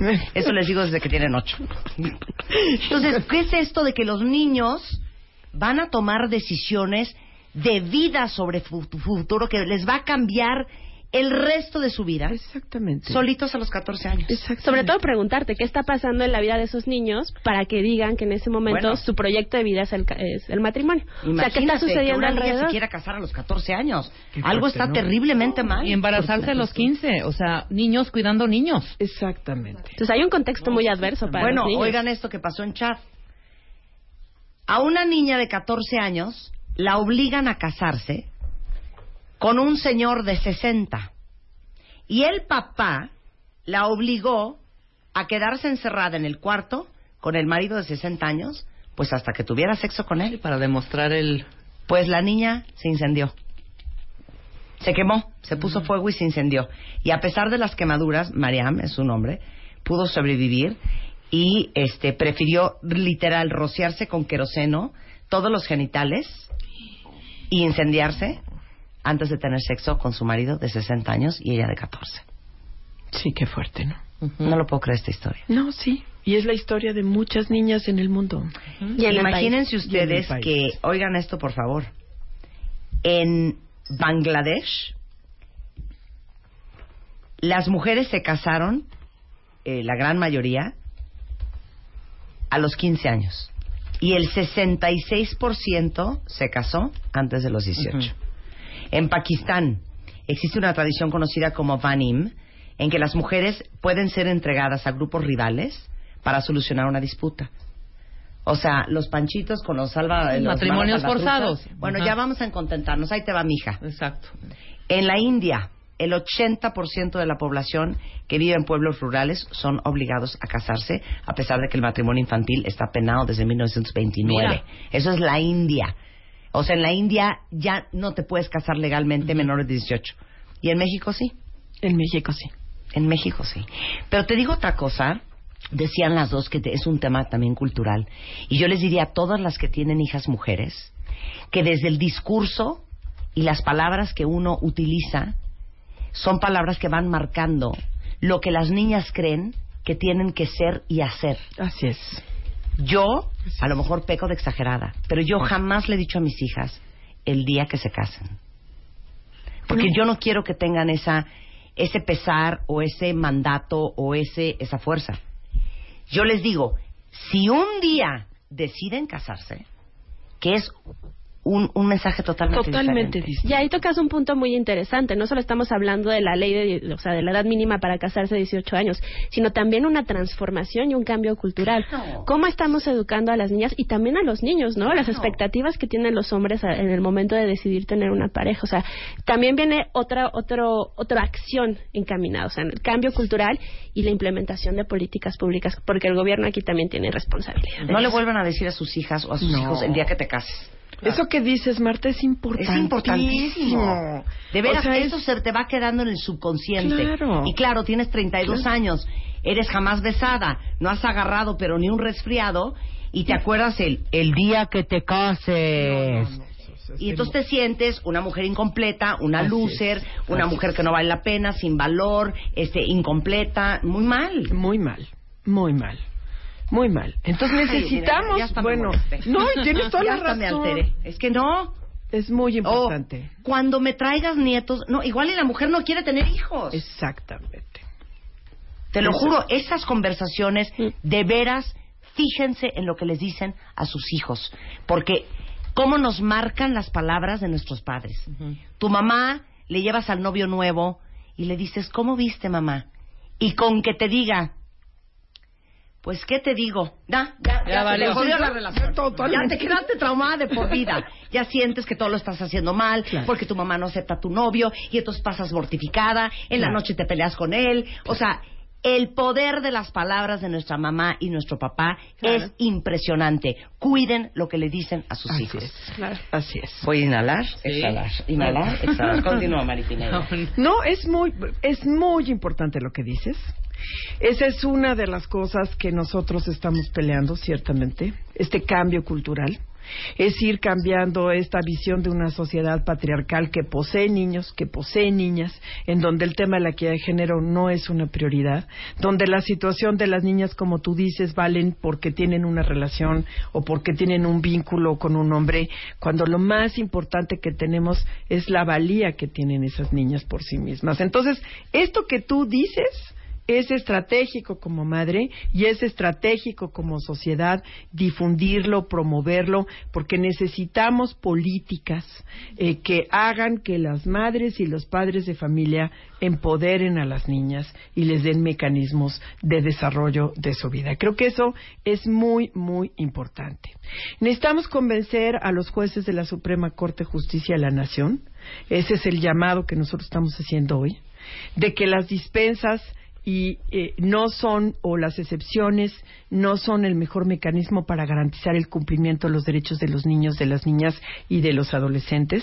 Eh, estamos eh, hoy hoy pensar que, eh, que darle la opción a los niños y niñas a una niña de 15 o 16 años darle la oportunidad eh, de casarse es una excepción, en realidad se convierte en una regla, porque hay que decir que desde el 2010 al 2015 eh, ha- se han presentado 240 mil dispensas, lo que ha finalmente regularizado la es excepción y en una regla. Claro. Simplemente. No pasa nada. Porque creemos que el criterio sobre la vida de un niño o una niña la debe tener un juez.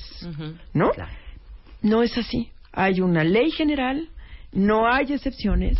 La tendencia debiera ser a que efectivamente podemos hacer campañas que empoderen a las niñas como tú lo estás mencionando y acciones que también protejan a los niños, también los niños adolescentes están siendo sometidos a una presión para el matrimonio infantil, que hagamos eh, eh, una armonización legal importante y que efectivamente eh, en las áreas rurales y urbanas de extrema pobreza y en todo el país tengamos claro el mensaje que tu hija ha señalado eh, con esa sabiduría importantísima de la mujer puede por sí misma. Nace lo- con todos los elementos para poder sola. Lo que pasa es que el mundo, incluyendo Disney, te dice que no. Así es. Que sí Así tiene es. que llegar un príncipe a salvarte Así es. de la bruja malvada. Así es. Así es. Entonces, bueno, bueno, eso es lo que hace Save the Children. Ustedes pueden ayudar todas las iniciativas que impulsa el equipo de Save the Children en México, este, volviéndose donantes, eh, aportando su tiempo. Así es. eh, apoyando las diferentes causas.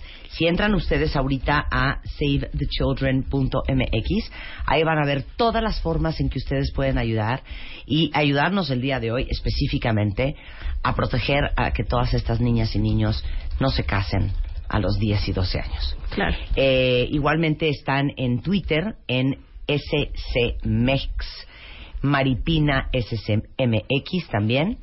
Eh, y bueno, pues ahí está toda la información para apoyar a Save the Children con lo, el extraordinario trabajo que hacen en México. Muchas Muchas gracias. Muchas gracias, por Mari- este espacio. Maripina. Un placer Por tu pasión. acá. Muchas Sí, gracias. ¿Qué tal como me apasiono y me Ay, muchas y me gracias. enchilo y no, es que de Bueno, verdad es no un puedo- tema preocupante, no es para no, menos, claro. Midan sus palabras.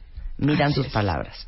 Porque si no tuviéramos estas distorsiones culturales, no necesitaríamos una ley que protegiera a nuestras hijas del matrimonio infantil. Porque nuestras hijas ni siquiera quisieran casarse. Así Ni es. siquiera saldrían embarazadas. Así es. ¿no? Así es. Y eso es algo que nace en el seno de tu familia y viene de tu educación. Así es. ¿no? Así es. 100%. Muchas gracias. Muchas gracias, Marta. Gracias. Son chicas. 11.56 de la mañana en W Radio. O sea, ya quiero vomitar de hablar del de baile Kids. Bueno, pues para todos los que tienen kids entre 1 y 12 años de edad, estamos celebrando el mes del niño aquí en W Radio con una convocatoria para niños uber mega talentosos que sepan hacer alguna gracia muy divertida, que hagan algún deporte extremo, que sepan andar en patineta, que hagan parkour, que sepan tocar un instrumento, bailar, cantar, yo qué sé, pero que lo hagan muy bien. Fílmenlos en un minutito y suban el video a wradio.com.mx y martadebaile.com porque estamos buscando a un niño este año a quien mandar todo gratis, todo pagado, dos menores, dos adultos, a nada más y nada menos que Disney World. Entonces, manden antes del 25 de abril el video de sus hijos a cualquiera de las dos plataformas, porque el 28 vamos a traer a los 10 finalistas del The Baile Kids y a uno de ellos los vamos a mandar todo gratis a Orlando, Florida, a Disney World, a pasear con dos adultos y un acompañante. Con esto hacemos una pausa regresando para todos los que están súper deprimidos porque los corrieron del trabajo o porque tienen muchos meses sin encontrar chamba. Hoy vamos a hablar de cómo puedes manejar tu autoestima ante la pérdida de una chamba o cuando estás ya harto de tu chamba, regresando con el tiburón de baile. No se vaya. Esta vez te llevamos a Disney. Si tienes entre 1 y 12 años y te gusta bailar, cantar, o cualquier otro talento, dile a tus papás que te inscriban, porque el de Baile Kids está por comenzar.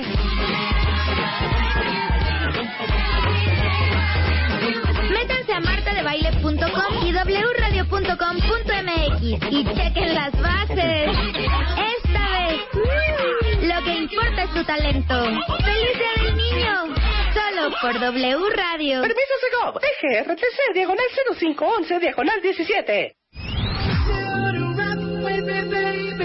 Ay, oigan, y tenemos una promoción súper bonita con la marca La Villita, que están haciendo algo súper bonito eh, para todas las mujeres que trabajan sin parar en su casa y que simultáneamente son pero mamás, pero esposas, pero planchadoras, pero enfermeras, pero chefs, pero estilistas, pero juezas en las discusiones entre hermanos todo el día y no cobran absolutamente nada.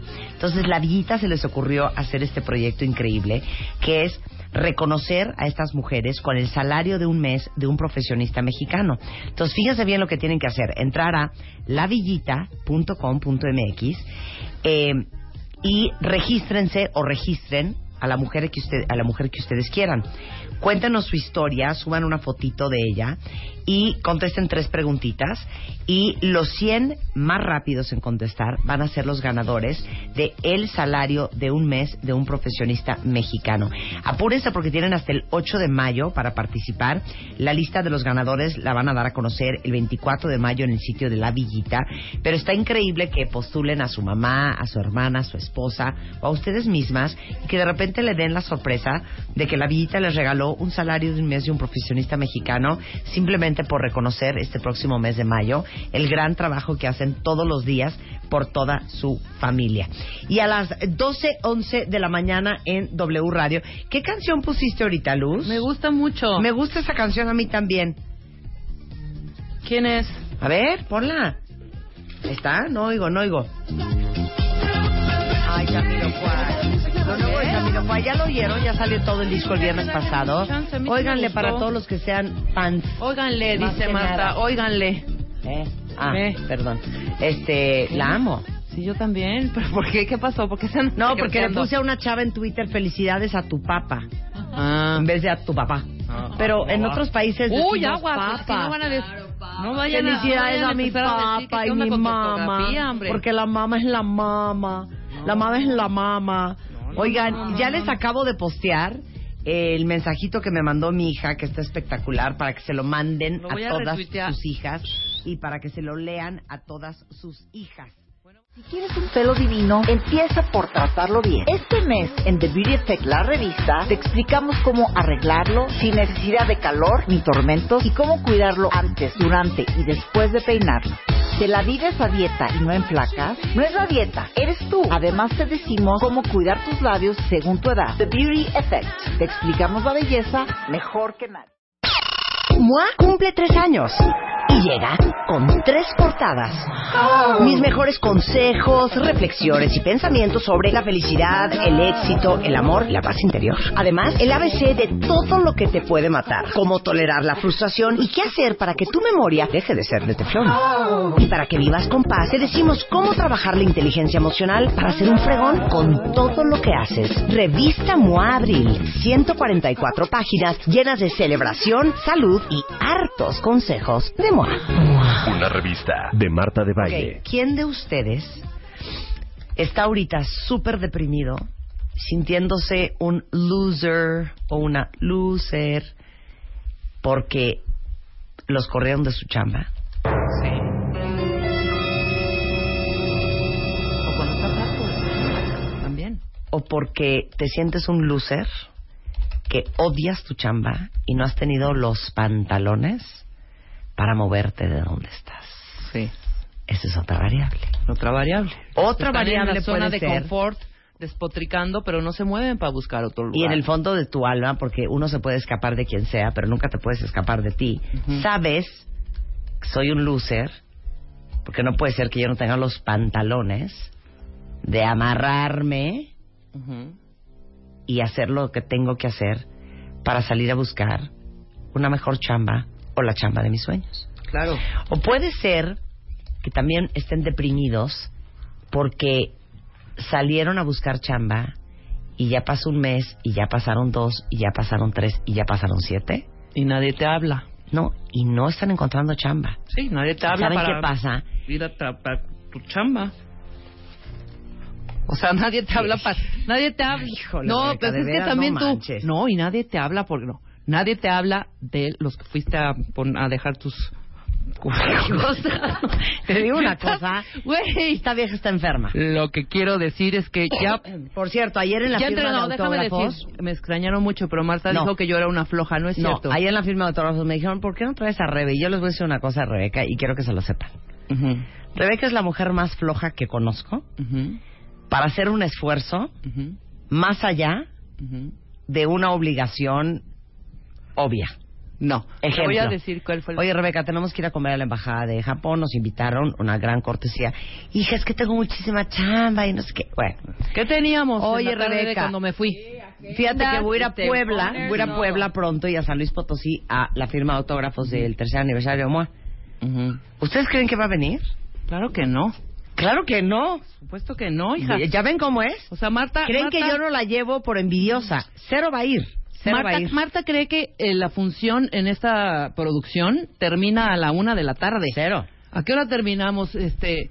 ¿Seis? Sí, nada más que Pero si no se fueran a tragar tacos dos horas y media. Oye, no, no, no, al contrario, es en media tiempo, horita, ¿eh? en media No, no, horita. Vamos y regresamos. lo ¿Ves? Vamos y regresamos a comer. Claro. Porque eso sí, yo no perdono la hora de Porque la eso comida. sí, a mí me gusta mi panza llena, con papas. corazón contento. Bueno, estábamos hablando, Roberto, para todos los que están súper deprimidos porque no, enco- no han encontrado chamba, porque no les volvieron a llamar para la entrevista, porque están en un trabajo y no han tenido los pantalones de cambiar su vida y están muy deprimidos. Y les voy a decir que está cañón.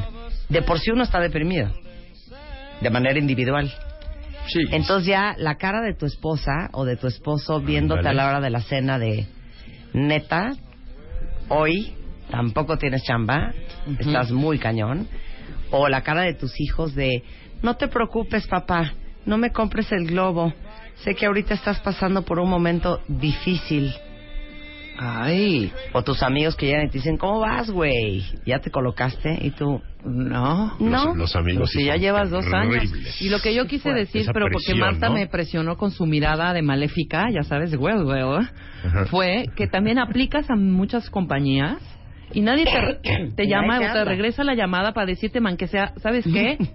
Ya estamos llenos. Man que sea. O sea, eso era lo que yo quería decir. Que eso es una falta de educación, ¿estás de Por acuerdo? lo menos decirte, ¿sabes qué? Ya pues. revisamos tu currículum, estás muy preparado, pero por el momento no hay vacantes. Ya, con eso, suficiente, enough. ¿Por qué duele tanto? ¿Por qué duele tanto? Yo pienso que duele tanto por una cuestión del ego, ¿Piensas o crees? principalmente. Sí. Piensa que no tienes seguro. Yo pienso, Cada quien. yo pienso, cada quien. Ok. que es una cuestión del ego. Desafortunadamente en México estamos etiquetados por lo que poseemos, por a dónde pertenecemos, ese sentido de pertenencia, etcétera. Claro. Es muy interesante cuando le preguntas a alguien, oye, ¿y, y tú qué onda? ¿No? ¿O tú quién eres? Sí. Ah, yo soy el director de tal banco. Sí, claro. O sea, como si eso te etiquetara Te di- te finalmente, definiera, ¿no? ¿no? Te definiera. Y cuando pierdes el trabajo, pues, ¿quién eres o, o qué haces? Pues estoy desempleado. ¿Y por qué? Porque me corrieron. No, y peor, la conversación es peor. A ver. Te voy a preguntar yo a ti. Oye, Roberto, ¿y, y, y tú a qué te dedicas? Ahorita, ahorita estoy desempleado. Ah, ok. Oye, Rebeca, ¿qué onda con...? O sea, Sí, ya se acabó. ¿Se acabó? Sí, ya no o sea, ya no tienes ya. ya no tienes ningún valor. Claro. Ya no tienes ningún Porque pero, no puedes pero hacer nada. networking con esa persona. Sí, claro. A mí me encantan los americanos lo que dicen, que cuando les preguntas ¿y qué haces? Estoy entre trabajos. I'm in between jobs, te Ujú. dicen, ¿no? Pero no te dicen I'm unemployed o estoy desempleado. Sí, claro. Porque es una palabra muy fuerte. Y te corrieron es una palabra aún peor. Entonces, cuando yo veo a mis clientes, les digo, ¿y por qué tu salida? ¿Me corrieron? ¿Te corrieron? Sí, sí, me corrieron. ¿Te corrieron? Sí, sí, me corrieron. ¿Te corrieron? Sí, claro. Y ya como que van captando el mensaje. Y algunos más de alguna manera también para alimentarse un poquito ese ego dicen, no, fíjate que me tomé un año sabático.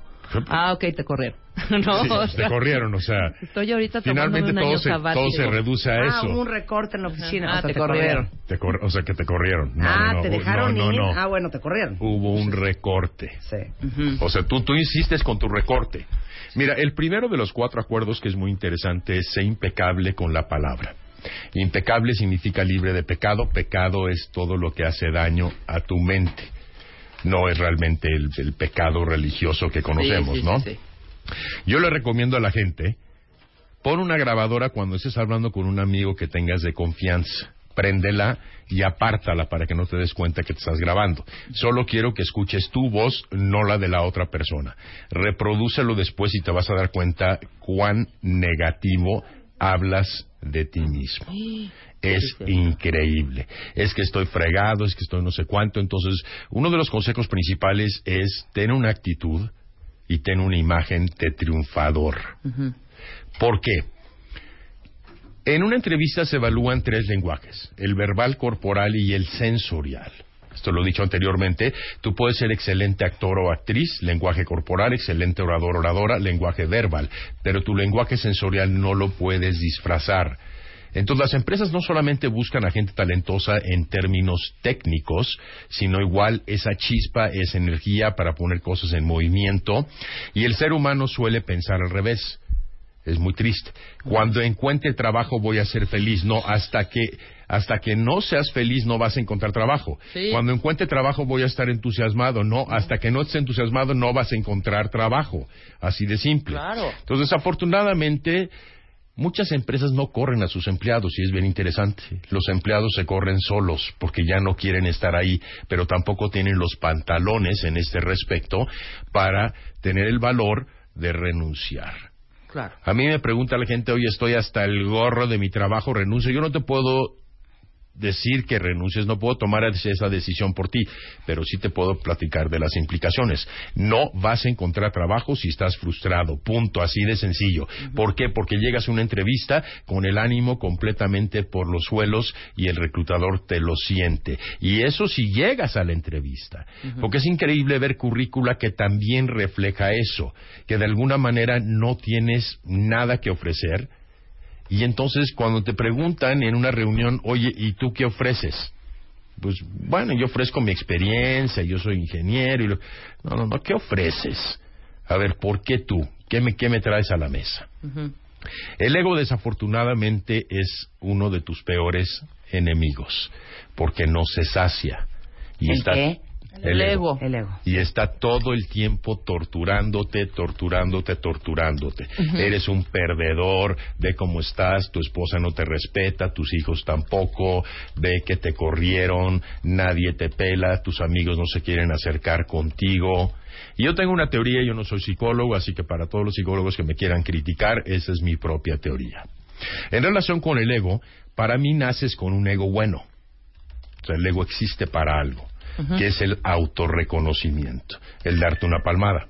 Pero cuando tienes cinco, seis, siete años y estás bailando de alguna manera en una fiesta, tus padres te jalan a un lado y te dicen no hagas el oso.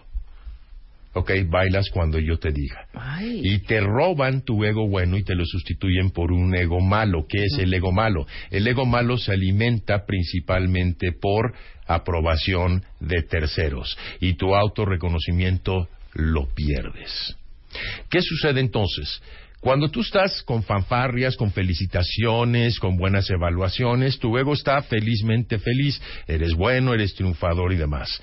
Y de repente pierdes el trabajo y vas figurativamente a tu cajero automático a sacar monedas emocionales y tu saldo es cero. Wow, claro. Y dices, ¿de, de dónde Puan, sa- puan, puan. de- exacto, ¿de dónde saco ahora mis monedas que son mis premios de que valgo aunque no tenga trabajo?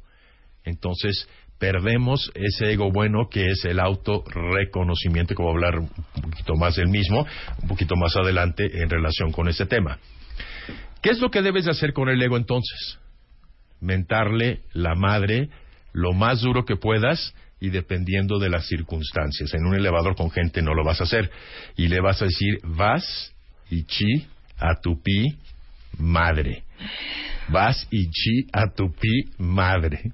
Cada vez que te encuentres con el ego torturándote, y si vas en tu coche, y lo vas a decir lo más fuerte posible, vas y chi a tu pi madre. Así. Entonces el ego se va a poner como loco y te va a decir, así ahora me estás retando, ahora te voy a hacer sentir todavía peor y vas a sufrir conmigo. Y cada vez que te pesques, vas y chi a tu pi madre, así, fuerte, duro. Y entonces, de alguna otra manera, empiezas a domar al ego, porque el ego es muy difícil domarlo. Entonces hablábamos primero de que no hables de forma negativa, dos, no pienses de forma negativa, que es muy difícil, porque todo el tiempo el ratón te está haciendo sufrir continuamente. Entonces hay que tener mucho cuidado con el ego. Miéntale la madre y declárale la guerra. El segundo enemigo de la autoestima es el tiempo. Entre más tiempo pasa, peor te sientes. Claro. Porque, Porque es una se va- reafirmación. se va deteriorando, deteriorando, deteriorando. El ego te está Y se destruyendo. va reafirmando que eres un imbécil. Claro, se va reafirmando y reafirmando y tú te la crees y continúas en una espiral hacia abajo. Entonces, cuidado con el tiempo. Eso significa ponte las pilas inmediatamente. Desafortunadamente, el ego pega por dos lados, por la inseguridad o por la arrogancia. Claro. Y la gente dice, yo soy buenísimo, me corrieron, ellos se la perdieron, yo voy a encontrar trabajo súper rápido, y es una verdadera mentira. Una pausa y regresamos. Estamos hablando de lo difícil que es no deprimirte y que no se destruya los tres el 3% de autoestima que normalmente tenemos todos los seres humanos Cuando pierdes tu chamba o cuando estás en una chamba que odias y te quieres pegar contra la pared porque dices no puede ser que no tenga los pantalones para hacer lo que tengo que hacer para salirme de aquí. Y de eso estamos hablando con el tiburón de baile, cómo manejar la autoestima cuando pierdes tu chamba o cuando estás harto de tu trabajo y no has podido moverte de tu zona de confort y de tu zona de miedo.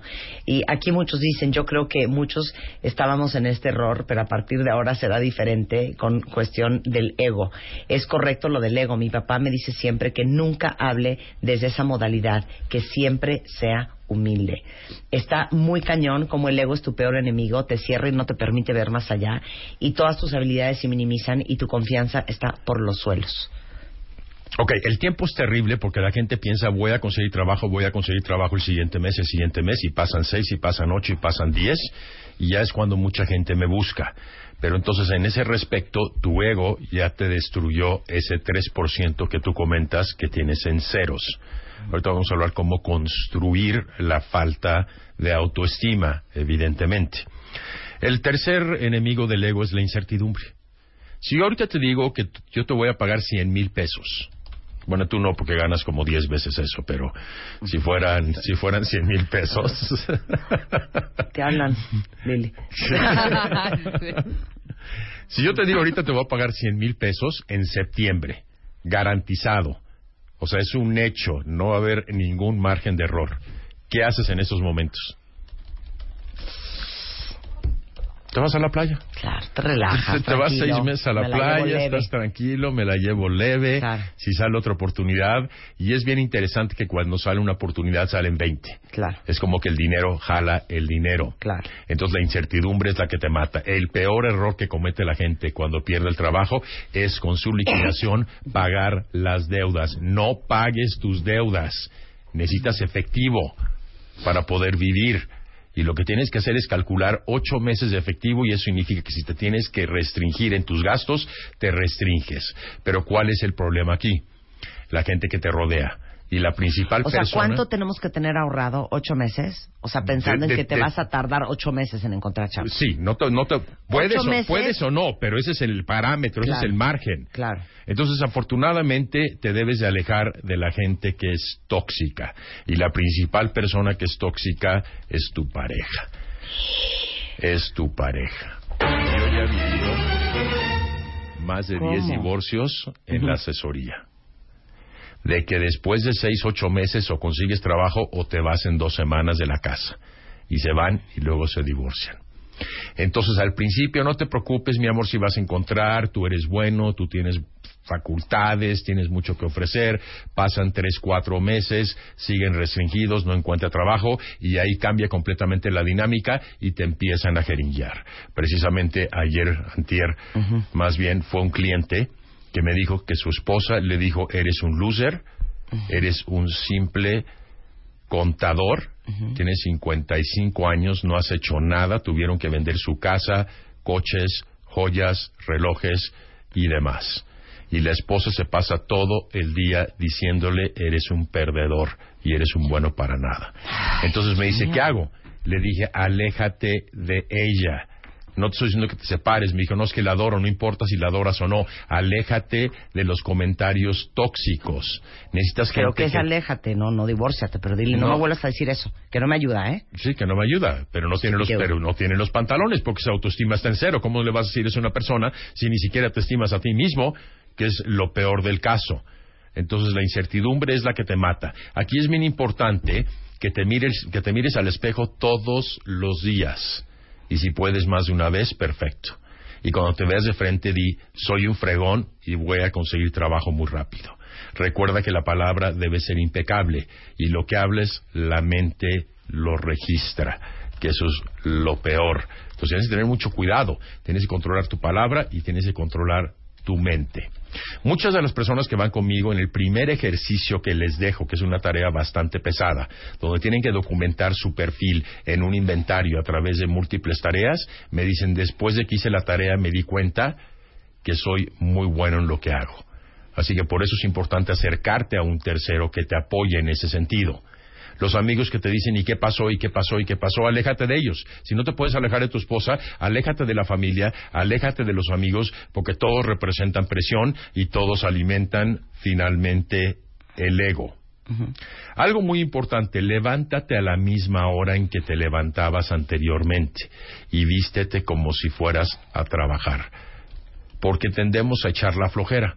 Como no tengo chamba, entonces me voy a levantar más tarde y obviamente el aspecto de verte en el espejo Claro, con tus y pants, pants, claro. y, y- y Los no te maquillas, parados. los pelos parados, todo eso te va deprimiendo en cuanto a la imagen. Evidentemente la imagen exterior es un reflejo de tu sentimiento interior y eso es lo que realmente continúa destruyéndote.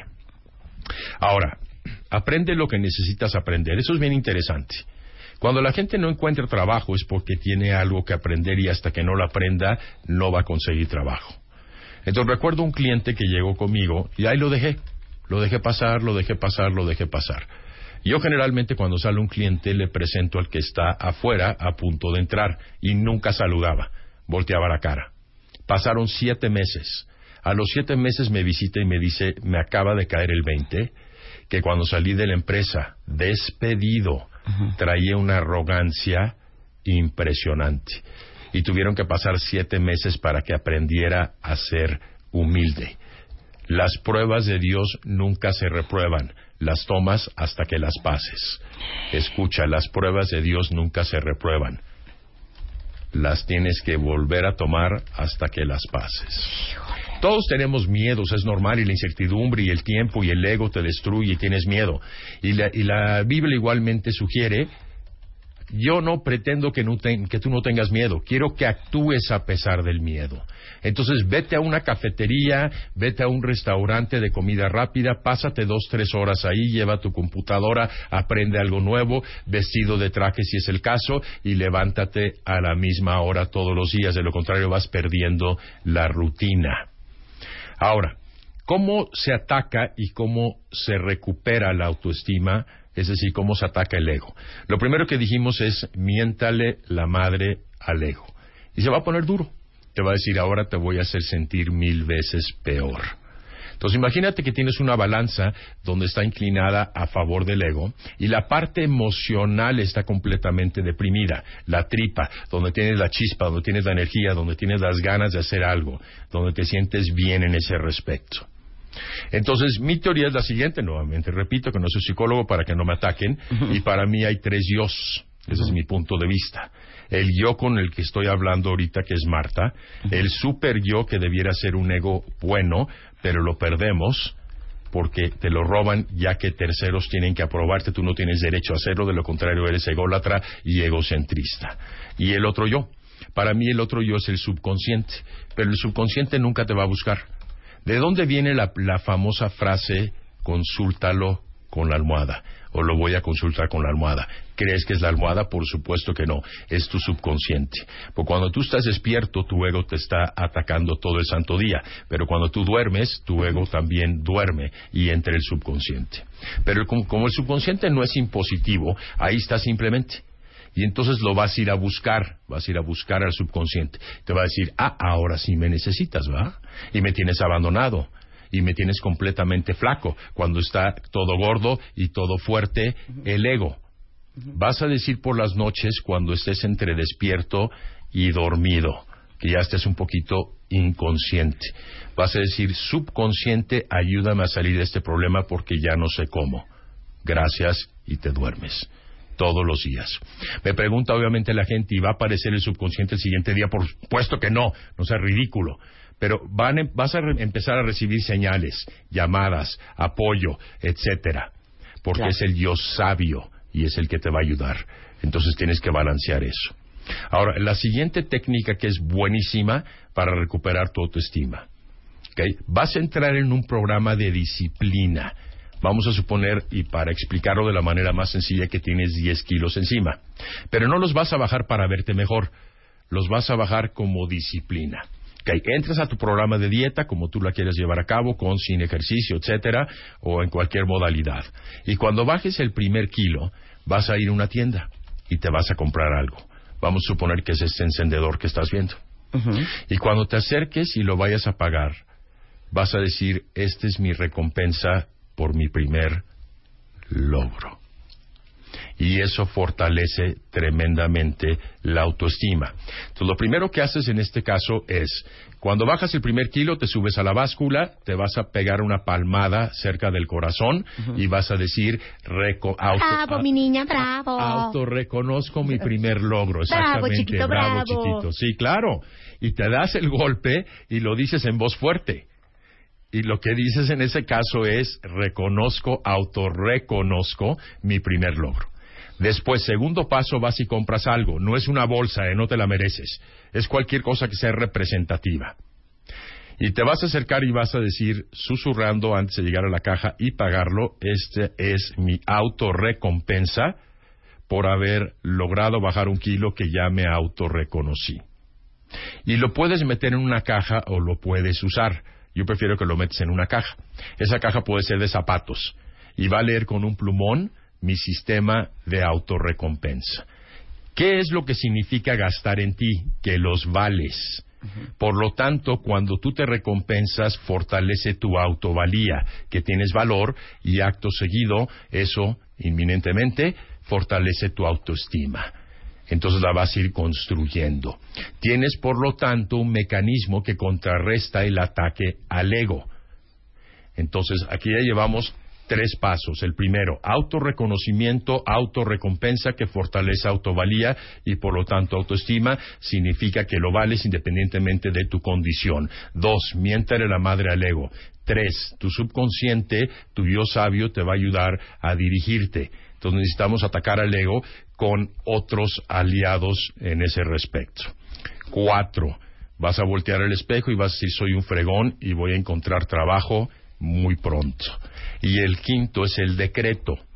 El decreto significa que ya te estás proyectando al futuro y te la estás creyendo. Todo esto va a ir reconstruyendo la autoestima.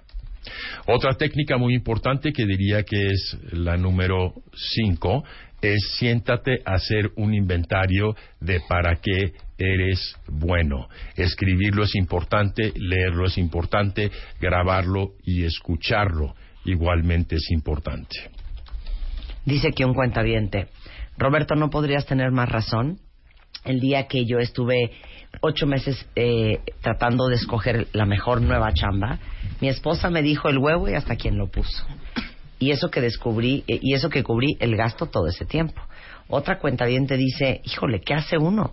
Yo llevo manteniendo mi casa y a mi esposo este dos años pues tratando de ser una mujer comprensiva. El que no quiere, no quiere. Eso sí es un hecho, ¿eh? O sea, el que no quiere buscar trabajo se acomoda, se anida, entra en un nido y dice, perfecto, mi esposa me está manteniendo, no pasa nada. Si yo te digo que el día de mañana, literalmente mañana, vas a dormir en la banca de un parque, ¿qué harías? No, hijo, me pongo las pilas, veo qué hago, me voy te a vender metes a elotes. preparar, eh, Sí, vendes elotes, te metes sí, a preparar claro, sándwiches claro, en, claro. en una tienda de sándwiches o en una franquicia, definitivamente. Entonces muchas veces tenemos esa comodidad que desafortunadamente se convierte en una negación.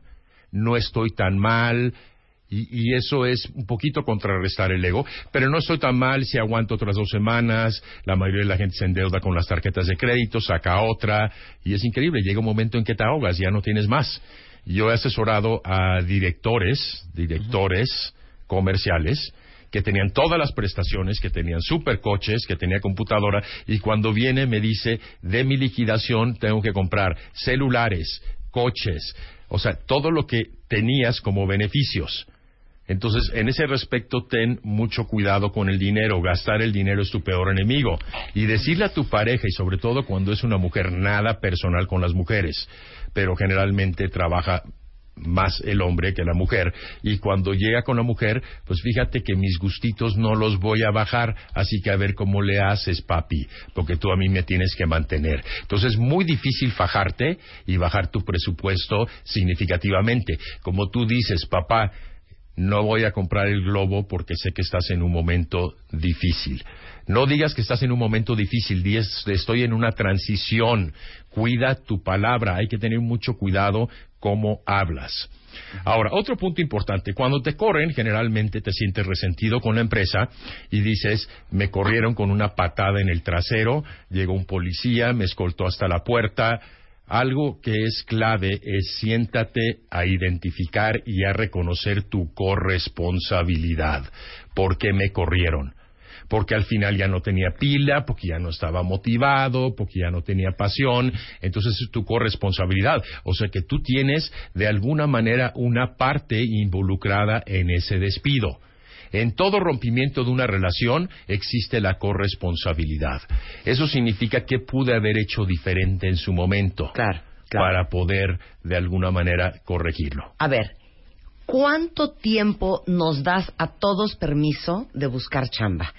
Porque estoy pensando en el esposo de nuestra cuenta que tiene 10, dos años buscando chamba.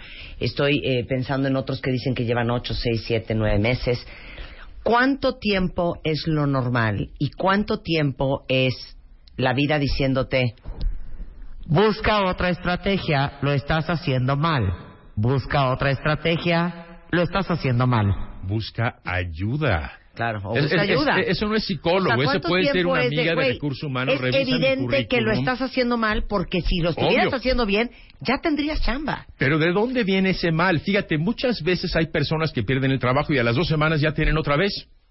Y lo vuelven a perder a los dos años y a las dos semanas tienen ya la, ter- la tercera chamba o la segunda. Es porque traen buena energía, buena vibra y buen empuje. No, o sea, y porque se están nota. preparados, no sé. Es- Para buscar chamba, pues. Pero, eh, obviamente, cuando están preparados, cuanto mejor. Pero por más preparado que estés, si le decía a una persona, tengo que trabajar contigo primero para levantarte la autoestima y después te voy a entrenar en las herramientas que necesitas. Porque por más herramientas y conocimiento y una buena estrategia en búsqueda de trabajo que tengas, si tu autoestima está baja, no vas a conseguir trabajo, punto. Número dos, si no has aprendido lo que tienes que aprender, tampoco vas a encontrar chamba. Entonces identifica qué tienes que aprender de esta experiencia, que tiene mucho que ver con la corresponsabilidad, qué parte te tocó a ti en el rompimiento de esta relación y qué pudiste haber hecho diferente que fuera conducente a un desenlace distinto. Pero no lo queremos ver. Me dieron una patada, me rechazaron, el rechazo es terrible. Nunca digas me rechazaron, nunca digas me despidieron con una patada, porque andas cargando con un coraje de rechazo y un resentimiento que es terrible. Además, eso destruye la autoestima. Aprende y suelta. Mira, aquí dice un cuentaviente. Llevo exactamente, una cuentaviente, un año sin trabajo. Con la mano en la cintura me despidieron por supuesta ineptitud. Ineptitud es una excusa. Generalmente le pisas los talones al jefe. No, pero si llevas un año sin chamba y te despidieron por ineptitud, mana, yo creo que hacer un poquito de soul searching. Claro, tienes que entrar a ver una reflexión y darte cuenta qué es lo que hiciste mal en el pasado, pero te quedas con la ineptitud. Soy una inepta, soy una tonta, no voy a conseguir trabajo. No te quedes atrapado. Eso es muy importante. Por eso el tiempo estoy diciendo que es un enemigo del ego, porque va pasando el tiempo y sigues atorada y atascada. Una recomendación, ya sé que me van a mentar y rementar la madre. ¿Ok? Después de que sales de la empresa y pasa uno o dos meses, busca a tu ex jefe. Y dile, ¿sabes qué? Este ciclo se quedó abierto y lo necesito cerrar. Quiero que me digas que tengo que aprender.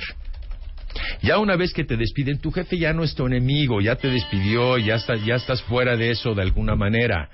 Entonces, en, en ese respecto, búscalo. La gente me dice, ¿cómo voy a buscar a mi jefe si me trató mal todo el tiempo? Si me despidió, si ni siquiera me dio la cara, me despidieron de recursos humanos con el abogado de la empresa en la misma sala, en el mismo cuarto. Sí, pero si no cierra ciclos, se quedan abiertos eternamente. Entonces, acércate y cierra el ciclo y avanza. Entonces, la gente me dice, no lo voy a buscar. Entonces, tuvo un cliente, que lo veo ocasionalmente, que la de recursos humanos a la gente que renuncia o la despide habla mal invariablemente de ellos en referencias. Le dije, búscala y habla con ella. No la voy a buscar, la encuentro en la calle y la voy a golpear y la voy a matar y un resentimiento terrible que tenía.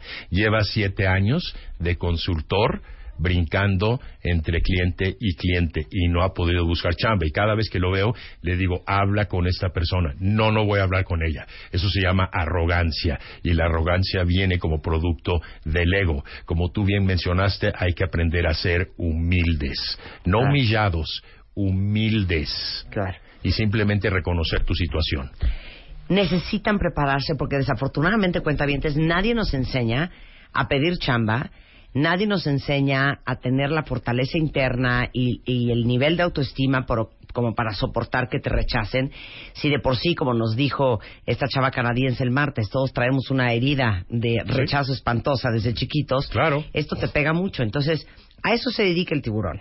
Justamente coaching laboral, desde cómo entender para qué eres bueno, cuáles son tus fortalezas, cómo armar una carta de presentación, un currículum, cómo hacer una entrevista, cómo cambiar tu estrategia de buscar chamba, para que todos estén contentos en lo que hacen. Y no es solamente eso, el coaching es muy importante. No soy profesor, soy coach. En el coaching se tocan muchos puntos que se tienen que resolver, que tienen que ver con aspectos emocionales y con aspectos de autoestima. Entonces, todos los ejercicios por los que pasamos, si es un coaching individual, cada situación es diferente, te permite igualmente adquirir las herramientas para tener una buena búsqueda de trabajo y reconstruirte a través de ejercicios e interacciones conmigo. Entonces, ve al coaching por eso. El coaching te cambia. Un coach te lleva al extremo, te rompe y te reconstruye. Eso es lo que hace cualquier entrenador. Sensacional. Eh, lo encuentran en arroba Roberto de Baile en Twitter, robertodebaile.net o informes arroba robertodebaile.net. Igualmente el teléfono 52 94 17 77 52 94 17 77 y repito el sitio robertodebaile.net. Muchas gracias, Roberto. Hay elementos, hay ayuda, búsquenlos. Exacto. En fin, 12.54 de la tarde en W Radio.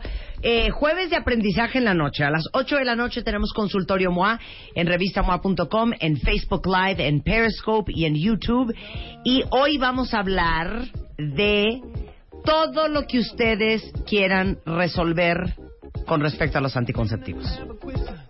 Va a estar con nosotros la doctora Angélica Illescas, que es ginecóloga, y todas las dudas que tengan sobre infecciones, enfermedades, embarazos no deseados, anticonceptivos, todos los métodos, cuáles funcionan, cuál será para mí, eh, engordado, me salieron granos, todo lo que tenga que ver con eso, hoy en la noche a las 8 en punto en revistamoa.com.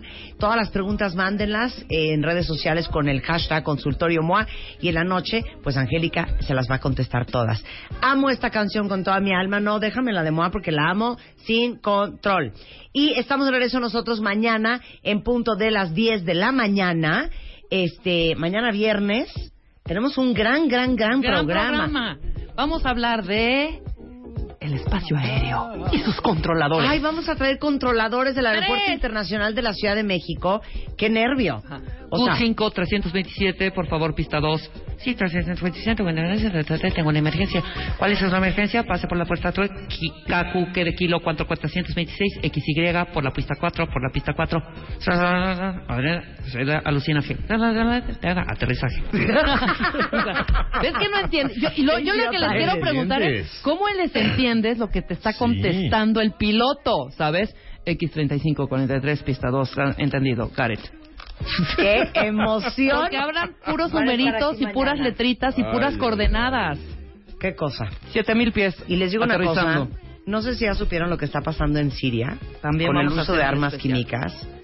Es espantoso. De hecho, les sugiero que ni siquiera vean los videos porque es un horror. Pero les digo algo, vamos a hablar del tema. Tenemos que hablar del tema.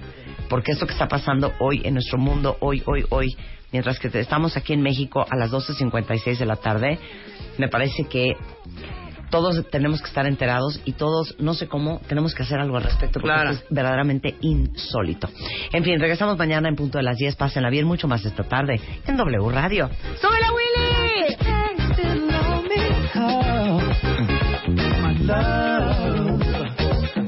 Llegala tantito. Life to me is easy. People make it complicated. When love is the tool, no reason we can't make it. Come on, let's go be brave. Feel something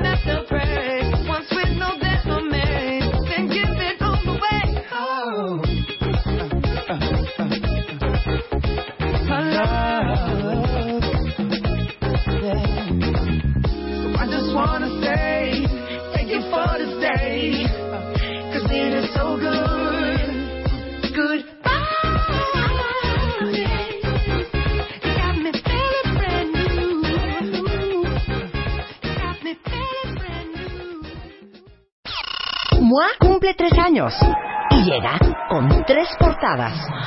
Mis mejores consejos, reflexiones y pensamientos sobre la felicidad, el éxito, el amor y la paz interior. Además, el ABC de todo lo que te puede matar, cómo tolerar la frustración y qué hacer para que tu memoria deje de ser de teflón.